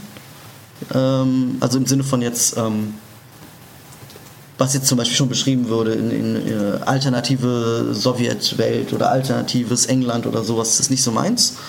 Ähm, aber es gibt auf jeden Fall äh, vieles, was man in Forgotten Realms einfach machen kann. Das ist halt ein gutes Allzweck-Taschenmesser, so in meiner Ansicht. Aber die Anwälte haben natürlich ihren Reiz für sich. Ne? Hätte ich auch noch, ja. auch noch eine, eine, Antwort auf diese Frage von dir, Sandro. Mhm. Weiß nicht, ob noch Zeit dafür ist. Klar, immer. Okay, super. Ähm, also ich ähm, finde es cool, wenn man die Forgotten Realms da so als äh, Basissetting benutzt, so wie, so wie Mark und die Truppe das so machen. Ähm, das Witzige ist ja, dass ähm, eigentlich ist die Welt, die dafür am besten geeignet ist, ist eigentlich Greyhawk mal gewesen. Ne? Und ist eigentlich die, der und äh, deswegen feiere ich auch Greyhawk und deswegen ähm, so wie so wie Blut und Glas sagt, am liebsten eh Homebrew und deswegen, weil Greyhawk dem am nächsten kommt, bin ich auch dafür. So. Und das wäre also meine ursprüngliche Antwort gewesen. Aber was natürlich witzig ist, ist, äh, dass die Forgotten Realms eigentlich ja ein mega detailliertes Setting sind. Und mir ist es jetzt beim Spielleiten aufgefallen, ich habe ja absichtlich, weil ich dachte, okay, Forgotten Realms kennen die Leute eher, machen wir mal da was.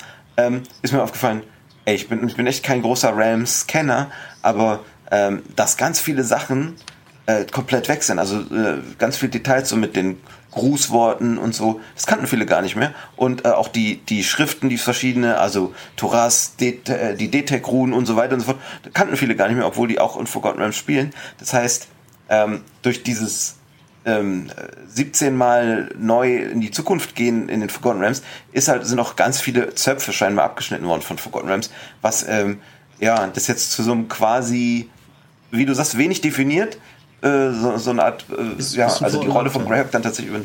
Ja, äh, fand ich dann witzig. Äh, zum Glück bin ich kein großer Forgotten Rams-Fan, aber ähm, ja, wenn, dann wäre ich, glaube ich, ziemlich sauer. Als Greyhawk-Fan macht mich aber sauer, dass die The Princess of, of, the Apocalypse, das ist ja eigentlich das Gary Gygax, die Gary Gygax Storyline, der Tempel des elementaren Bösen, mhm dass sie den jetzt nach Forgotten Realms gebracht haben, denke ich, wozu? Also das hat mich so ein bisschen angefasst. Aber okay, ich verstehe die kommerziellen. Damit ich halt ähm, in meine Kampagne da hingehen kann, ne? ohne dass ich jetzt sagen muss, wir wechseln jetzt die Welt. Aber es ist eigentlich unnötig, finde ich.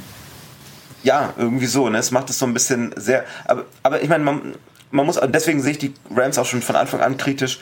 Du hast ja gesagt, ob das neu ist oder so. Nee, nee. Seit der ersten Box äh, und seit der ersten Reihe an Produkten haben die angefangen, ähm, die Forgotten Realms absichtlich kommerziell zu machen und deswegen Sachen zu ändern. Und Ed Greenwood hat immer zu allem Ja und Arm gesagt. Ne? Also zum Beispiel die, die Moonshade Isles, diese Bücher, die waren eigentlich für was ganz anderes geschrieben, hat man reingeflanscht. Die ähm, Desert of Desolation Serie, die Abenteuer waren eigentlich aus der Homebrew-Kampagne von den Hickmans, äh, hat man dann einfach um äh, die Seriennummern abgefeilt und in die Rams gesetzt. Und es gibt aber eigentlich eine ganz starke Vision von den Rams und ganz viel Lore, wie ihr so sagen würdet. Also ganz viel Hintergrund und ganz viel Details, der auch sehr stimmig ist. Aber sobald es sozusagen in den Händen von TSR damals war und dann später WotC, wurde es immer als wirklich so, boah, also wenn man sich Produktpolitik da anguckt, und das ist jetzt nicht fünfte Edition oder Hasbro damit, sondern TSA hat damit angefangen, war das von Anfang an, sind da Produkte rausgedrückt worden, wo man genau wusste, gemerkt hat, das hat nichts mehr mit Kreativität zu tun, sondern hier wurde ein Produktslot gefüllt und das Ding wurde halt für den Markt marktkonform gemacht und deswegen habe ich da so, puh, also Forgotten Rams, so, ich meine, es ist ja, also fünfte Edition setzt da den Trend nur fort und ähm, wenn die Fans das mögen und das dann halt auch befreien, indem sie da alles reintun, was sie wollen, ist es cool für die. Aber ich finde es schon ich kann ah, harter Tobak, was dazu getrieben wurde, so über die Jahrzehnte, so mit den Rams. Ich kann das sehr gut verstehen, weil wenn man sich jetzt mal überlegt, dass in 5e zum Beispiel die Spellplague, ich weiß nicht genau, wie lange die her ist, sagen wir mal irgendwas zwischen 100 und 10 Jahren, also auf jeden Fall nicht besonders lang. Wer spielt mit den Ramifications von der Spellplague? Das ist einfach, das, das, das, wird nie aufgegriffen in irgendeinem, also selten aufgegriffen. Es sagt keiner, in der Kampagne, oh, wisst ihr, vor zehn Jahren gab es keine Magie oder sowas, ne? Ähm, weil das einfach, das ist so ein Versionsübergang zwischen, und, und dann mussten die das irgendwie, sagen wir mal, in Character, ne, in Time irgendwie rechtfertigen, warum die die Regeln geändert haben. Was ich nicht so gut nachvollziehen kann. Ich weiß, manche Leute mögen das, die mögen diese Konsistenz. Ich hätte einfach gesagt, das ist halt eine neue Spieledition, dadurch haben sich die Mechaniken verändert, das ist Spielmechanik und hat nichts mit Roleplay zu tun. Aber das macht halt gerade auch Forgotten Realms. Ne? Es versucht halt auch eben diese Spielmechanikänderungen in Character zu erklären. Wo ich auch gar nicht weiß, warum das ja, ist. Ja, ich meine, die, ich meine, die Spellplague ähm, und, und so auch ein paar, paar äh, Religionssachen, ähm, die, ähm, die entschieden worden sind, haben sie ja vor allem eingebaut, um, um ein paar Sachen, die, ich, so viel ich weiß, also loremäßig in, in vier halt sehr äh, sehr, äh, ja, wo die Leute sehr dagegen waren oder auf die Barrikaden gegangen sind über bestimmte Entscheidungen von der lore-technischen Seite ja äh, ein bisschen zu revidieren, haben sie ja mit der Spellplague und äh, und ein paar anderen Anpassungen, äh, das Thundering und ähnliches, haben sie wollten sie so gesehen einen Neustart und das das so gesehen wegradieren, was was sowieso super verpönt war äh, lore-technisch und da haben das da und daraus dann halt auch dieses 5e, also die neue Edition draus gemacht, das ist ein frischen und ich denke mal, die Forgotten Rams wurden auch unter anderem gesucht äh, oder gewählt, weil ja, wenn man sich so anguckt, wo, wo hat man, wenn man nicht mit D&D zu tun hatte, mit D&D in Berührung gekommen, das wären Baldur's Gate äh, Spiele, die Neverwinter äh, äh Spiele, die Driss äh, Buchreihe, ähm, die sehr beliebt und sehr bekannt ist. Das, äh, ähm, dadurch ist das Setting des äh, Forgotten Realms ja ziemlich berühmt gewesen und wahrscheinlich viele Spieler wollten einfach in dieser Welt, die sich bereits kennen, äh, selber handeln. Und ich denke, das ist der Grund, weswegen das am Ende raus äh, als Hauptfokus gesetzt worden ist.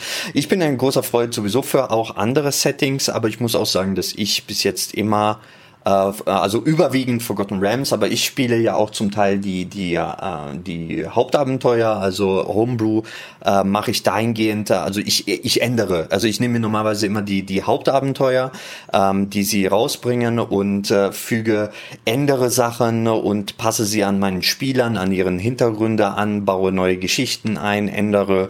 Ich nehme ich nehme normalerweise die Geschichten, die also die diese offiziellen Abenteuer immer nur als Schablone und baue dann darum meine eigene Geschichte und die für meine Spieler. Ähm, so mache ich das. Dementsprechend bin ich, äh, dadurch, dass sehr viel in Forgotten Rams spielt, bin ich halt in den Forgotten Rams auch selber äh, viel, viel mehr bewanderter. Äh, und habe auch Spaß daran, weil ich am Ende sowieso das Fantasy-Setting sehr gerne habe. Und das eine der Gründe, weswegen ich äh, sowas wie D&D spiele, ist einfach, dass ich mich sehr schnell verliere und äh, sehr gerne auf, äh, mich aufhalte in diese Fantasy-Welten. Ja gut, wir haben uns jetzt soweit, äh, haben wir einige Aspekte von D&D behandelt und geschaut, so wie es äh, mit den vorigen Editionen, wie es in äh, 5e gelöst ist. Ich meine, wir haben jetzt das Thema Würfeln behandelt, wir haben das Rollenspiel und dieses äh, verbale Beschreiben mit hinzugefügt. Ähm, aber D&D hat ja natürlich noch ein paar, ein paar Säulen mehr, sage ich mal, die, äh, die, die, die ja ikonisch sind. Und eine dieser Sachen wäre der Kampf. Und da würde mich einfach interessieren, äh, äh, vor allem an die, die die älteren Versionen ähm, kennen, also ihr drei.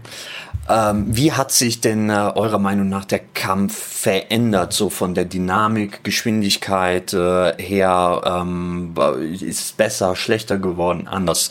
Äh, was hat sich verändert, eurer Meinung nach? Ob im Guten oder Schlechten ist äh, erstmal dahingestellt. Ähm, willst du diesmal anfangen, Settembrini? So, ja, gerne. Ähm, also ich denke, wir haben ähm, ganz klar in den in den in OD&D und äh, den Basic-Varianten und dann bist da haben wir dann einen, einen stark vereinfachten Kampf logischerweise. Oh, was heißt stark vereinfacht? Also der ist halt äh, nah an an äh, Chainmail natürlich noch dran, dem Miniaturenkampfspiel. Und äh, das heißt, das ist ähm, anders als heutzutage manche meinen, oh, das ist ja nur noch ein Miniaturenkampfspiel. Ähm, das, die Dinger sind ja viel einfacher. Also so ein Tabletop ähm, hat ja pro Figur viel weniger Regeln als dann so ein, so ein Taktikspiel wie D&D 4 oder so. Ähm, das war dann so, bei Second Edition fing es dann an, in der späten Second Edition fing es dann an, sehr detailliert zu werden. Dann hatte jeder eine eigene, also früher hat man ja Gruppeninitiative gehabt, dann hatte jeder eine eigene Initiative und äh, das war dann sogar davon abhängig, welche Aktion mache ich, welche Waffe nehme ich, das hat mir dann den Initiative-Bonus modifiziert und all sowas und dann musste ich, also jede Kampfrunde musste ich dann äh, auseinanderfuddeln, genau in welcher Reihenfolge welcher äh, dran ist. Also deswegen ist Second Edition auch mal ein ganz krasser Wechsel zu zu allen der vorherigen Editionen. Und in der dritten Edition war dann die große Innovation, das war immer noch so, dass jeder einen einzelnen Initiative-Modifikator hatte, aber man würfelte die nur einmal. Das war die große Innovation, dass ich dann spare das Würfelwürfeln, aber am Anfang war immer erstmal fünf Minuten auseinandersortieren, wer wann dran ist. Ne? Vierte Edition dann auch so und ich glaube in der fünften Edition ist es abgeschwächt auch noch so. Und ähm, das ist schon mal so ein, ein, so, ein, ein so ein Ding, ähm, was sich da verändert hat und äh, in der späten Second Edition fing es halt auch an mit diesem ähm, Bodenplan Punkte zählen, also wie weit komme ich hin, da gab es dann so Optionen und so, die, die dann in den dritte Editionsregeln geendet haben. Und die Kämpfe wurden dadurch halt äh, immer länger, immer länger, immer länger, bis sie, also zumindest meines Erachtens in der vierten Edition nahezu lächerliche Züge angenommen haben, weil auch die Hitpoints äh, mit der Second Edition hat es angefangen, dass die Hitpoints immer mehr wurden und das wurde, das hatte dann mit der vierten Edition halt auch unglaubliche Ausmaße, dass also eine erste Stufe Goblin-Anführer hatte dann irgendwie schon 40 Hitpoints. Das hatten früher halt Drachen so. Und ähm, ähm, die Waffen machen halt trotzdem irgendwie einen W8 Schaden. Natürlich sind die Boni ein bisschen höher geworden, aber Langschwert W8 ist, glaube ich, fast in fast allen Editionen noch. Ne? Und ähm, äh, das ist halt ein Riesending. So. Also die, die, ähm, die Kleinteiligkeit des taktischen Kampfes, die hat immer mehr zugenommen äh, bis zur vierten Edition und die Special Powers und Sonderdinge, die man hatte, haben zugenommen und die Hitpoints haben zugenommen. Und äh, gleichzeitig haben dann die Teilnehmer im Kampf die Anzahl der Beteiligten abgenommen und äh, die Dauer hat, äh, ist halt gestiegen, die ich, die ich brauchte pro Kampfrunde. Ja, und da gab es halt so ganz skurrile Dinge, dass die dritte Edition, die war ja sehr stark auf dieses Taktik-D&D-Spiel ähm, so gemünzt, so ein bisschen so wie Fallout Tactics, falls das noch jemand kennt, oder, oder die verschiedenen UFO-Spiele, so in diese Richtung ging das, ja. Und ähm, da war das dann ganz witzig, dass man genau wusste, die Kämpfe, Kämpfe waren alle gebalanced und zwar genau für vier Runden, dass die vier Runden dauern mit vier Beteiligten auf Spielerseite und so und so viel Monstern. Und aber für jede dieser Kampfrunden hast du halt einfach mal mindestens 20 Minuten gebraucht. Das heißt, ein Kampf eine Stunde. Das heißt, du hast in einem Spielamt ziemlich genau vier Kämpfe untergebracht und es war dann halt so vorhersehbar in der dritten Edition und das haben die in der vierten Edition noch krasser gemacht. Da war das dann noch mehr so. Oh, und da waren halt noch die, die Kampfoptionen noch mehr losgelöst von dem, was du dir noch vorstellen konntest, sondern das war einfach irgendwie, Kleriker haben Laser geschossen und jeder hat Laser geschossen und alles, das war alles sehr wie so ein Brettspiel halt und nicht wie ein, wie ein Kriegsspiel, sondern wie ein Brettspiel.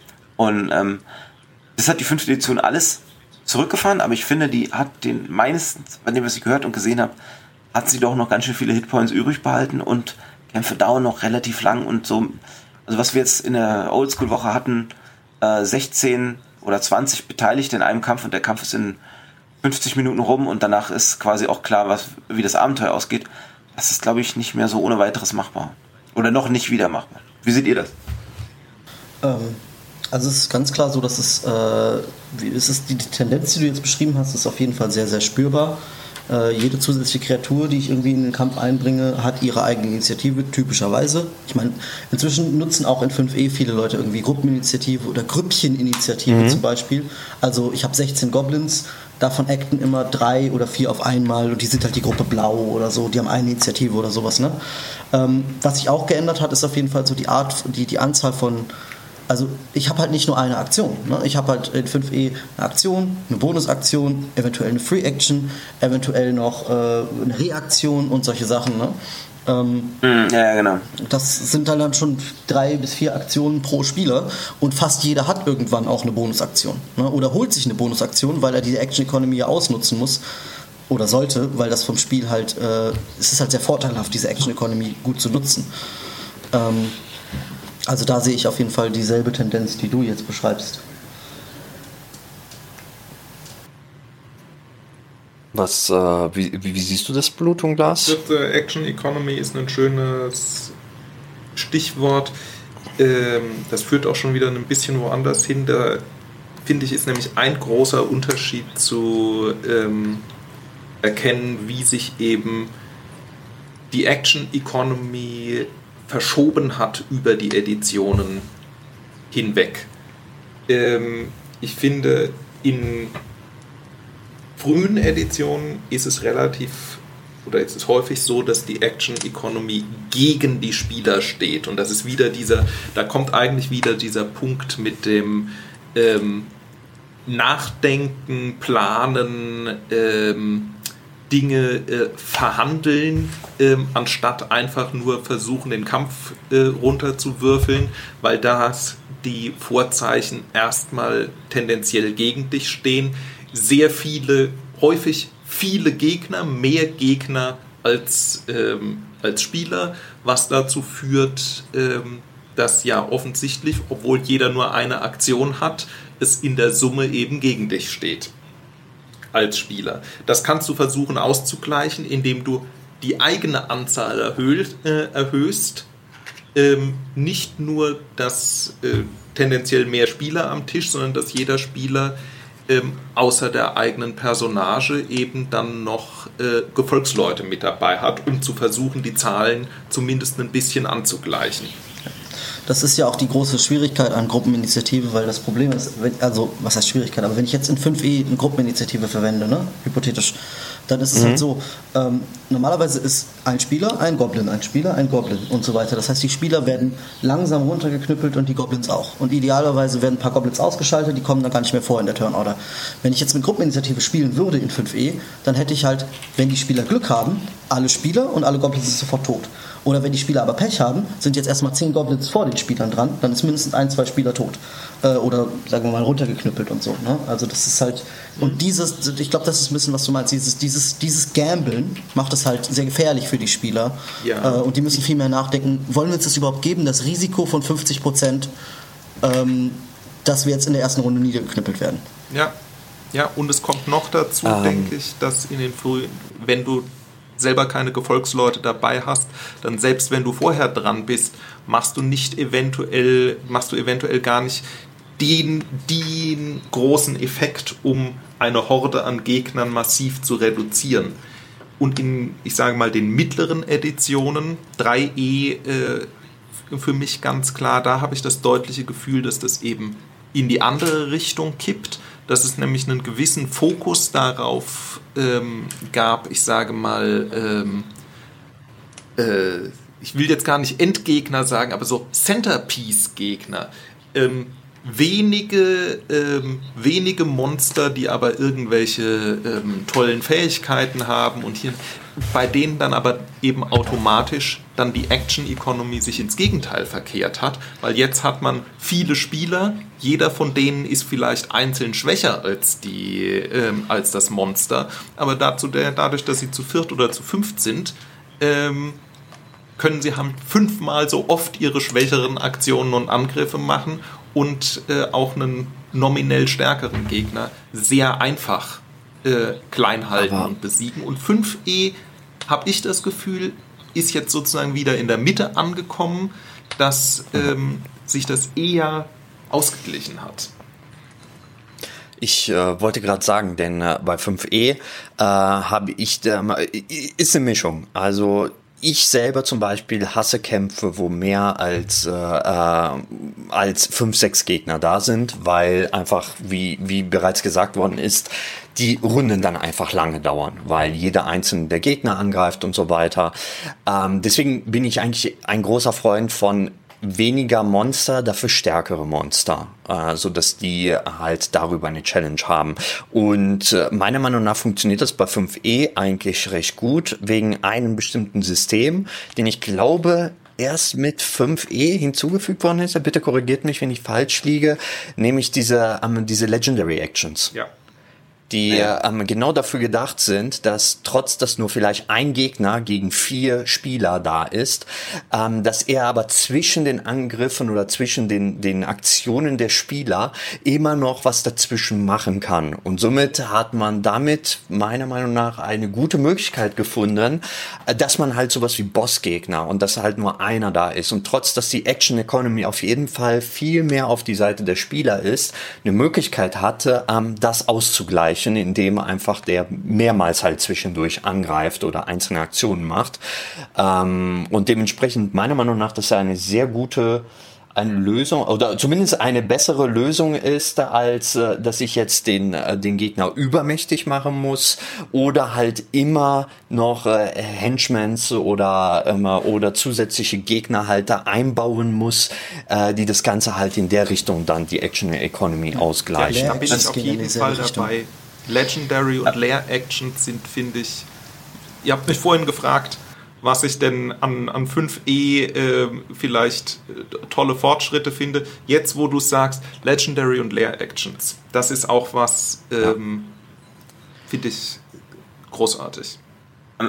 Aber man kann natürlich dann trotzdem, man ist dann immer noch in diesem Modus, dass du designte Encounter eigentlich haben musst, oder? Mhm. Sehe ich das falsch? Weil Du kannst dann nicht einfach sagen, okay, das ist der, der Orc-Tribe oder das sind das, das Banditenlager und ähm, ja, macht euch mal einen Plan, wie ihr die da wegkriegt. Also das würde dann ja nicht so richtig funktionieren, oder? Das hat einen Vorteil an den ganz alten, an den Oldschool-Editionen, dass du, dass du das halt frei laufen lassen kannst, dass das halt wirklich organisch sich dann entwickeln kann und du das nicht, Findest du? du das nicht äh, designen musst sozusagen. Ich glaube, das ist die, die Kultur ich, ist da der größte Unterschied. Mehr als die Mechanik tatsächlich.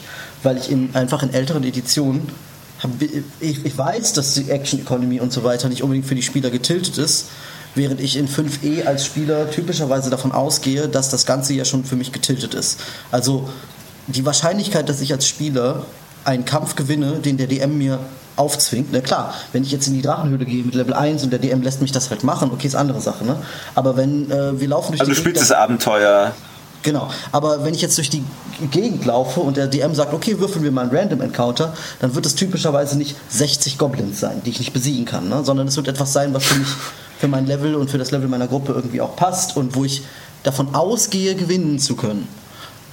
Ja. Ah, da, da, da möchte ich kurz einhaken, weil, weil ich ja ähm, das tatsächlich ähm, das mittlerweile halt nicht mehr so stark vertreten ist. Also vor, vor allem, wenn ich mir vergleiche, ich, ich gehe jetzt von den offiziellen Abenteuer und wie Wizard of the Coast das, äh, das ein bisschen löst, weil wenn wir uns äh, vor allem sandboxigere Abenteuer Genau da ist das nicht der Fall, weil wenn ich mir so überlege, ein Curse of Strahd zum Beispiel, haben die Spieler die Möglichkeit von Anfang an überall hinzugehen.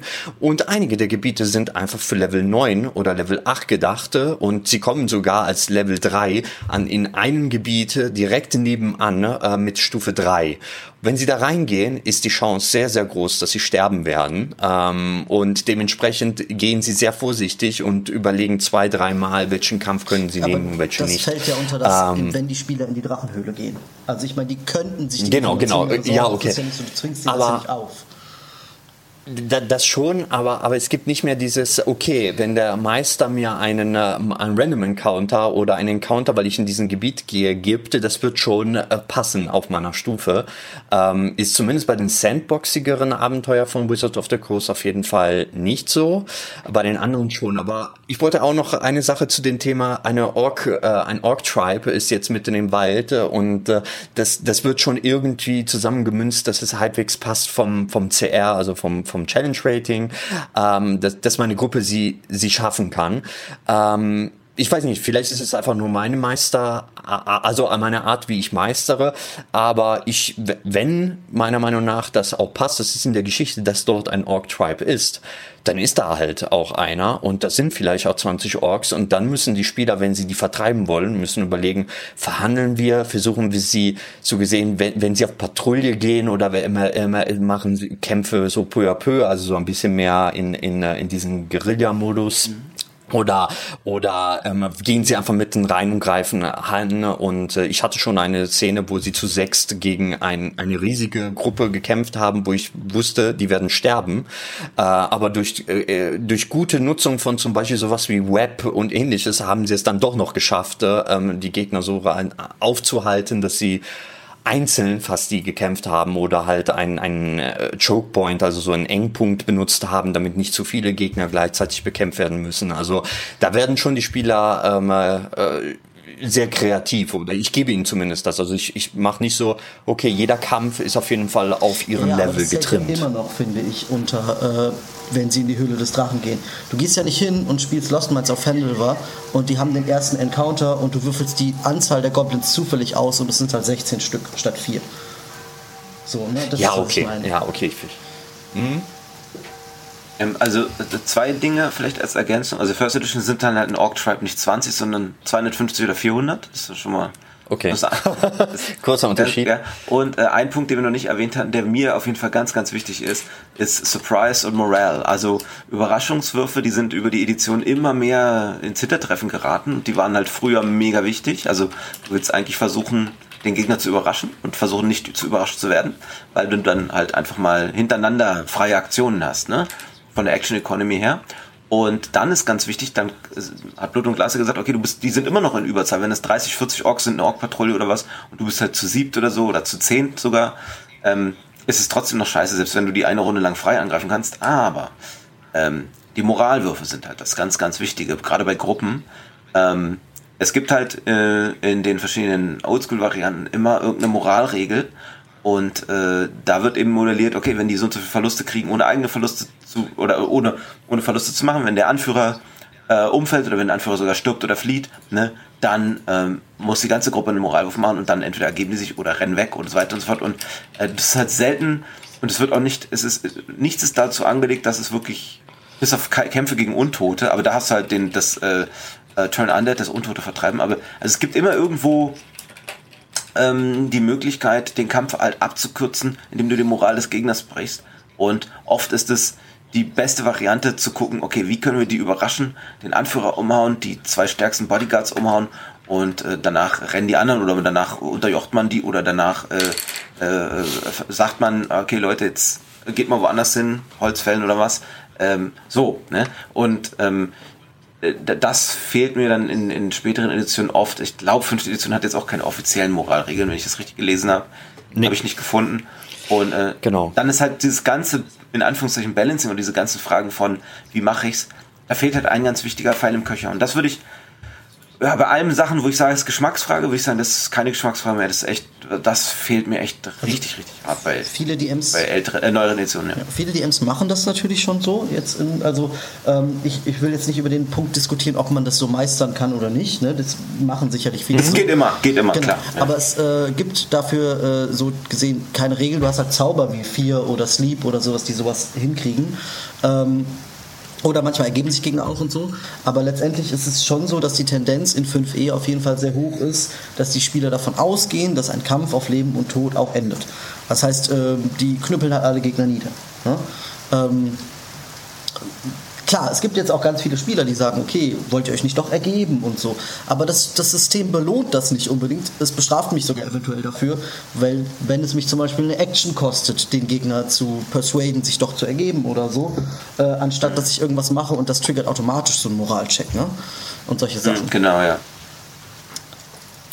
Okay, äh, aber Okay, äh, ansonsten würde ich gerne, weil, weil, weil du das gerade erwähnst, Zauber, äh, würde ich gerne noch die Frage hier reinstellen, wie sich eigentlich überhaupt das Zaubern und das Nutzen von Fähigkeiten gegenüber andere äh, ältere Editionen sich verändert hat, weil ich meine, ich habe ja rausgehört, dass es äh, ähm, dass viel weniger Zauber damals gab, ähm, als es heute gibt und äh, Äh, bemerkt man das? Also ist, ist, ist, ist das sehr, äh, ändert das sehr viel oder hat sich das sehr stark verändert für eure Meinung nach äh, in 5e im Vergleich zu den früheren Editionen und lassen, aber da müssen wir auf jeden Fall ganz stark unterscheiden. 5e und 3e fallen da in dasselbe Lager. Also 3e hat okay. viel mehr Zauber als 5e. 5e hat schon viele vereinfacht. Äh, und 5e und 3e mhm. fallen in dieses Lager, dass die Charaktere viele Fähigkeiten haben, die sie auch selbst zusammenstellen können, während die älteren Editionen da anders sind. Die, diese Distinktion würde ich treffen. 5e und 3e und die älteren. Was sagt die anderen dazu? Ja, okay. ich würde sogar noch einen Schritt weiter gehen. Für mich ist da der Bruch, ich sage mal, zwischen ähm, älteren und neueren Editionen, und zwar ab 3, also 3E, 4E und 5E, mhm. gehen alle in die Richtung, ähm, dass du viele verschiedene Fähigkeiten hast, die halt auch detailliert dargestellt werden.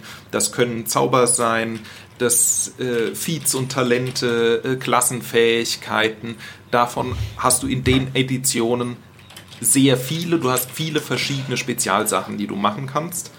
Und ähm, bei den früheren Editionen ist das tatsächlich sehr viel weniger. Da hast du ein paar solche Sachen, ähm, auch nicht bei jeder Klasse und ähm, ja, insgesamt. Und wichtig, häufig kannst du sie weniger oft einsetzen. Ich glaube, das ist gerade bei den Zaubern ein wichtiger Unterschied. Ich würde gar nicht sagen, dass es so, dass es von der Vielfalt der Zauber unterscheidet sich das gar nicht mal so sehr. Aber du hast es ja ganz am Anfang selber gesagt, Marc. Ähm, du hattest halt äh, einen Magier, der hatte einen Zauber mit einem Spellslot. Mhm. Anstatt vier Cantrips, die er unbegrenzt offen benutzen kann, und Ganz zwei genau. Spellslots und dann aber acht Zauber, zwischen denen, die er in diesen Spellslots verwenden kann. Genau. Ja, das ist ja schon ein Riesenunterschied. Aber was wichtig ist, glaube ich, was stattdessen halt dazu kommt, und das habe ich beim Kampf ja schon kurz erwähnt, ähm, du kannst, äh, du hast eventuell dafür mehr Leute, indem du eben nicht nur deine Personage hast, sondern auch noch Gefolgsleute, ähm, äh, die, du, äh, die du dabei hast. Und das können auch sehr viele sein. Du kannst theoretisch ja ganze Söldnertruppen anheuern. Ähm, und ich denke, Settembrini, vielleicht kannst du da ein bisschen äh, noch was zu sagen. Magische Gegenstände haben, denke ich, eine sehr unterschiedliche Bedeutung. Ja, auf jeden Fall. Also die ähm, zwei Elemente sind äh, schon mal die, ähm, die Spells sind, also gerade die Magier-Spells, die sind in den alten Editionen na, viel mächtiger alle. Ne? Und ich habe versucht mal einen meiner Lieblings, meine Lieblingspersonagen zu übersetzen auf fünfte Edition und habe ich dann aufgehört, weil ich keinen Bock mehr hatte, weil mir das zu, zu schwach war sozusagen. Also weil das war dann nicht mehr das Konzept, was ich wollte. Okay, da war ich dann in dem Moment dann äh, unreif. Klar hätte man den bestimmt toll spielen können und so, keine Frage. Aber ähm, wie gesagt, klassisches Beispiel ist einfach Sleep. Äh, das hat früher ist das ohne Rettungswurf gewesen. Und den, da wusstest du halt, konntest du darauf verlassen. Oder Slow auch ohne Rettungswurf, konntest du auf die Gegner machen äh, hat halt immer funktioniert oder es hat halt richtig heftige Auswirkungen. Oder Magic Missile ohne Grenze, also 13. Stufe macht dann halt 7 oder 8, 8, 8 w 4. Ähm, das, das, die rocken dann halt richtig die Sprüche. Und ähm, dritte Edition, zweite Edition, die haben dann alle immer diese, die, die Zaubersprüche gerade bei den Magiern immer schwächer gemacht, aber dafür habe ich mehr bekommen. Ja, toll. Also äh, ich kann zwar, ich, ich muss weniger nachdenken, welche Aktion ich tue, aber die hat dann weniger Konsequenzen. Und das ist so, ja, kann man so machen. Ja. Der Vorteil davon uh. ist halt, dass ich mich konstant als Magier fühle. Es ist nicht so, meine Slots sind leer, jetzt muss ich mit dem Stock draufhauen. Wie es auch oft in, in DSA zum Beispiel ist. Ne?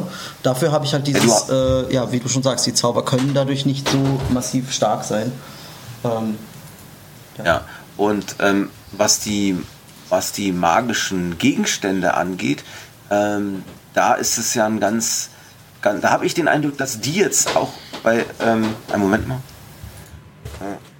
Moment mal kurz.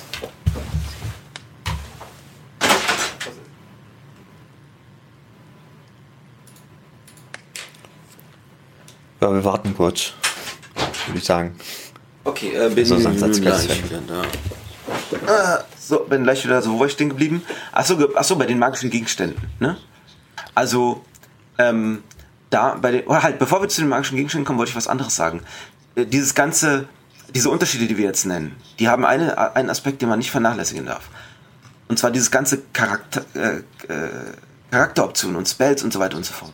Es ist ein eigenes Minigame und das muss man ganz klar sagen. In Oldschool D&D hast du nicht mehr als Spieler das Minigame, dass du zu Hause sitzt und dir einen Charakter baust oder den verbesserst oder hochlevelst und dir da schlaue Sachen überlegst und schlaue Combos, also so wie Deckbau beim, ähm, beim, beim Trading Card und dass du, dass du dann im Kampf, in diesem Kampf, der dann lange dauert, diese ganzen Sachen ausspielen kannst, die du zu Hause vorher überlegt hast. Das gibt es einfach nicht. Das ist ein eigenes Minigame und da muss man einfach sagen, ähm, das wollen sehr, sehr, sehr viele Spieler und haben da sehr viel Spaß dran. Und der mhm. Vorteil, wenn du weniger Spells und weniger Abilities hast, äh, okay, da könnten sich die Spieler jetzt sagen, ja, das ist ja blöd, dann kann ich ja einfach weniger. Ja, aber dein Spielleiter wird es dir danken. Dein Spielleiter hat dann richtig Spaß am Spiel. Und die Kämpfe geht schneller und das macht dir dann auch mehr Spaß. Also, oder das ist mehr Spaß? Eine andere, eine andere Sorte von Spaß. Genau, ich wollte es ja gar nicht, ich wollte, ich wollte ja eben nicht sagen, dass es eine besser, schlecht ist, sondern du hast eine Sorte Spaß in den Oldschool-Dingern nicht und das ist dieses Charakterbau, Charakter verbessern, Builds sich ausdenken und diese Builds dann tatsächlich nicht nur haben, wie bei DSA, dann hast du die gemacht, aber ja, okay, hat keinen Unterschied, sondern du kannst bei dir, konntest du ja bei D&D oder kannst du zurzeit auch die Builds dann tatsächlich im Kampf ausprobieren und dann den anderen auch zeigen, hier, guck mal, was ich mir neues Geiles ausgedacht habe, ne? Das fehlt dir, und das, das ist einfach wirklich, da muss man sagen, diese Spaßquelle fehlt komplett. So, okay, das sei gesagt, dann noch zu den Spells, äh, die, äh, zu den Items die Frage. Die Items sind seltener, du kannst sie nicht kaufen, du kannst sie nicht verkaufen in First Edition und den älteren.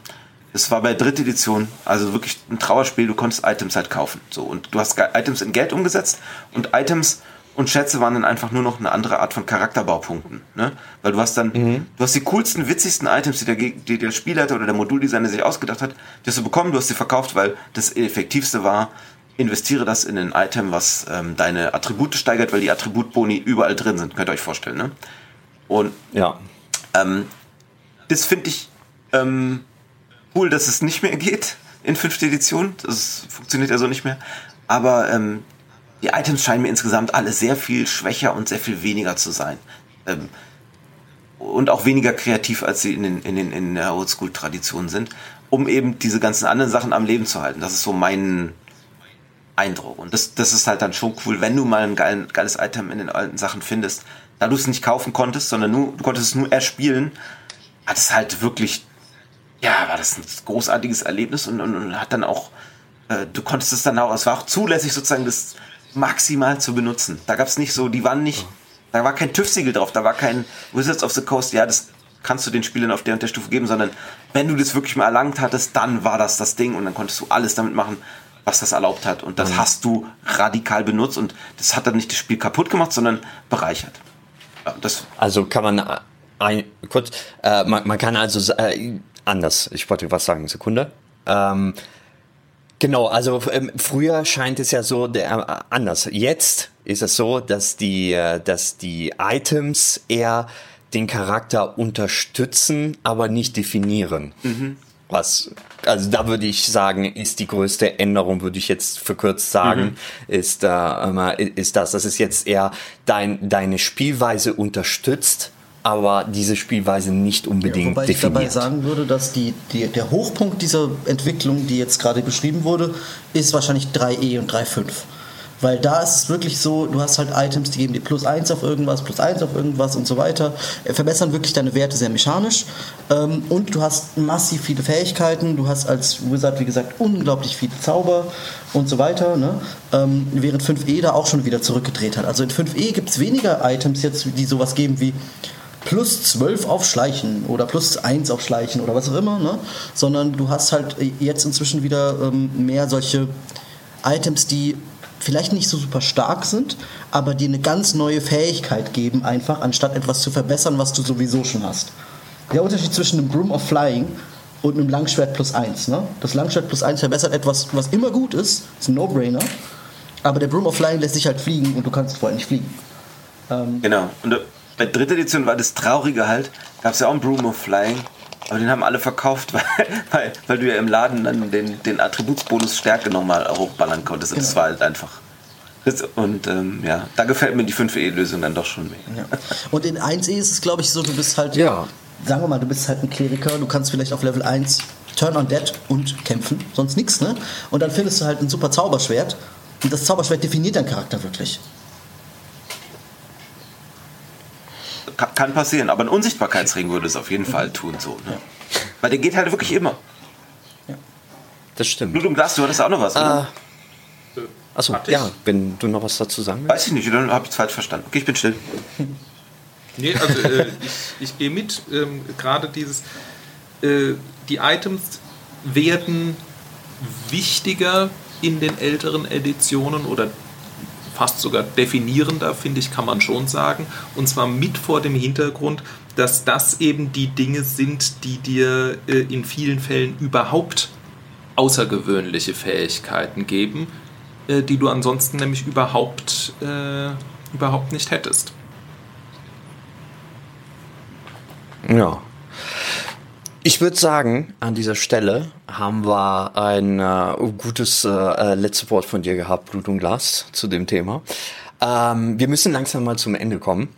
Und äh, es ist ein sehr großes Thema und ein sehr großen Fass, den wir hier aufgemacht haben. Man merkt, äh, es ist schwer, ein Ende zu finden und eine äh, und vielleicht ist es vielleicht ganz gut, immer, wenn wir irgendwann mal vielleicht einen zweiten Teil darüber machen, weil es gibt ja noch ein paar Sachen wie tatsächlich vielleicht Charakterentwicklung und Charakterbauen. Wie war es früher, wie ist es heute und, und noch so einige andere Aspekte, die vielleicht interessant zu sehen sind, wie es früher und wie es jetzt war. Aber das würde den heutigen Podcast ein bisschen sprengen.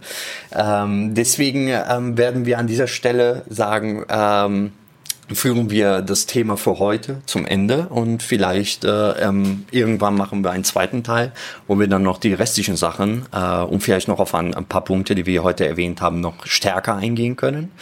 Auf jeden Fall hat man äh, einen guten Überblick meiner Meinung nach, also vor allem ich, der keine Ahnung hatte von den früheren Editionen, haben einen guten Blick äh, darauf bekommen, was, wo die wo der Fokus war bei früheren Editionen, was sie anders gemacht haben.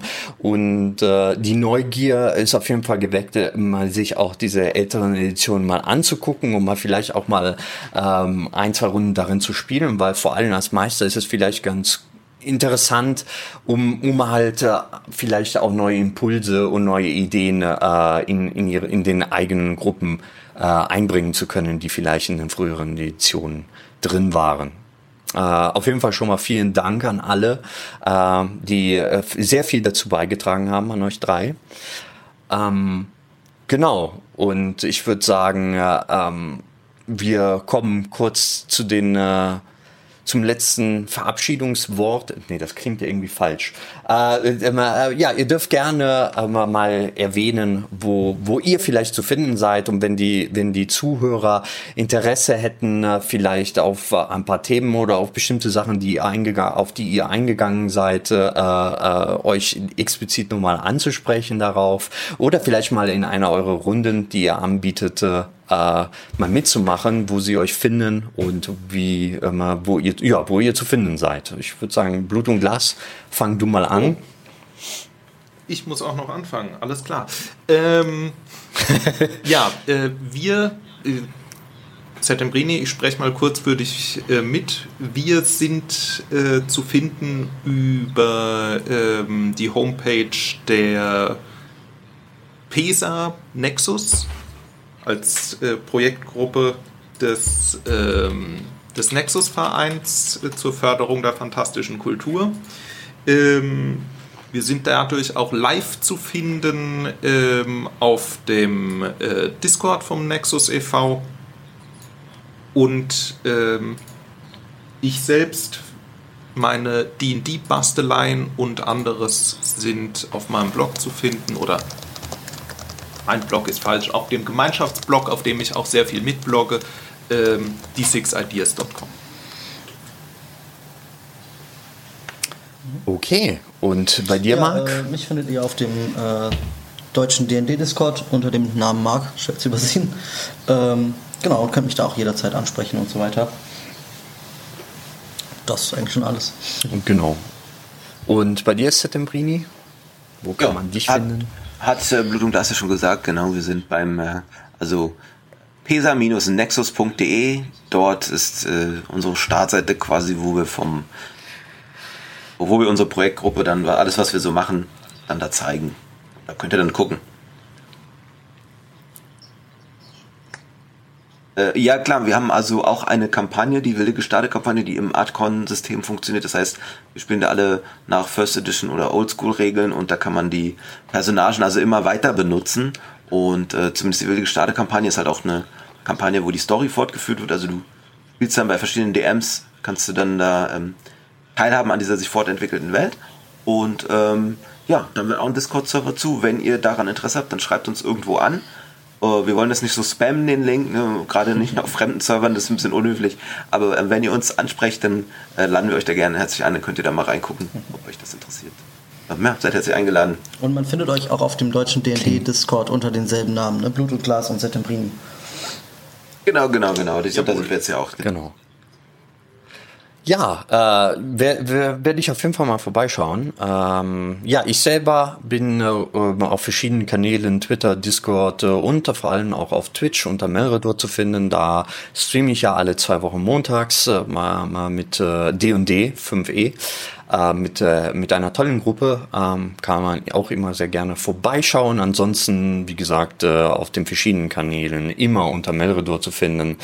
Ähm, ansonsten könnt ihr äh, Kommentare, Ideen, äh, vielleicht äh, mal eure Meinung zu den alten Editionen, wie ihr, äh, was ihr für Erlebnisse äh, damit verbunden habt und erlebt habt, gerne im äh, deutschen D&D Discord. Äh, ja, sagen durchgeben. Wir sind, wir haben einen eigenen Channel, Trudge and Dragons.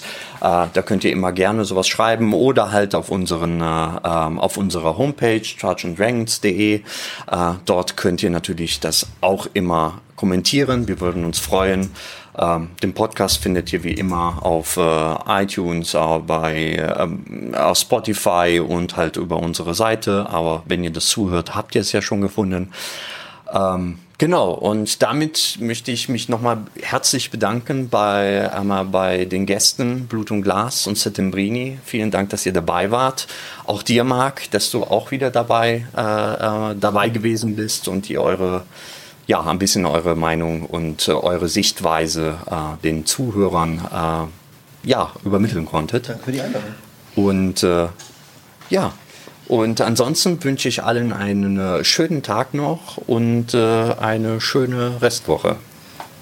Und tschüss. Tschüss. Tschüss.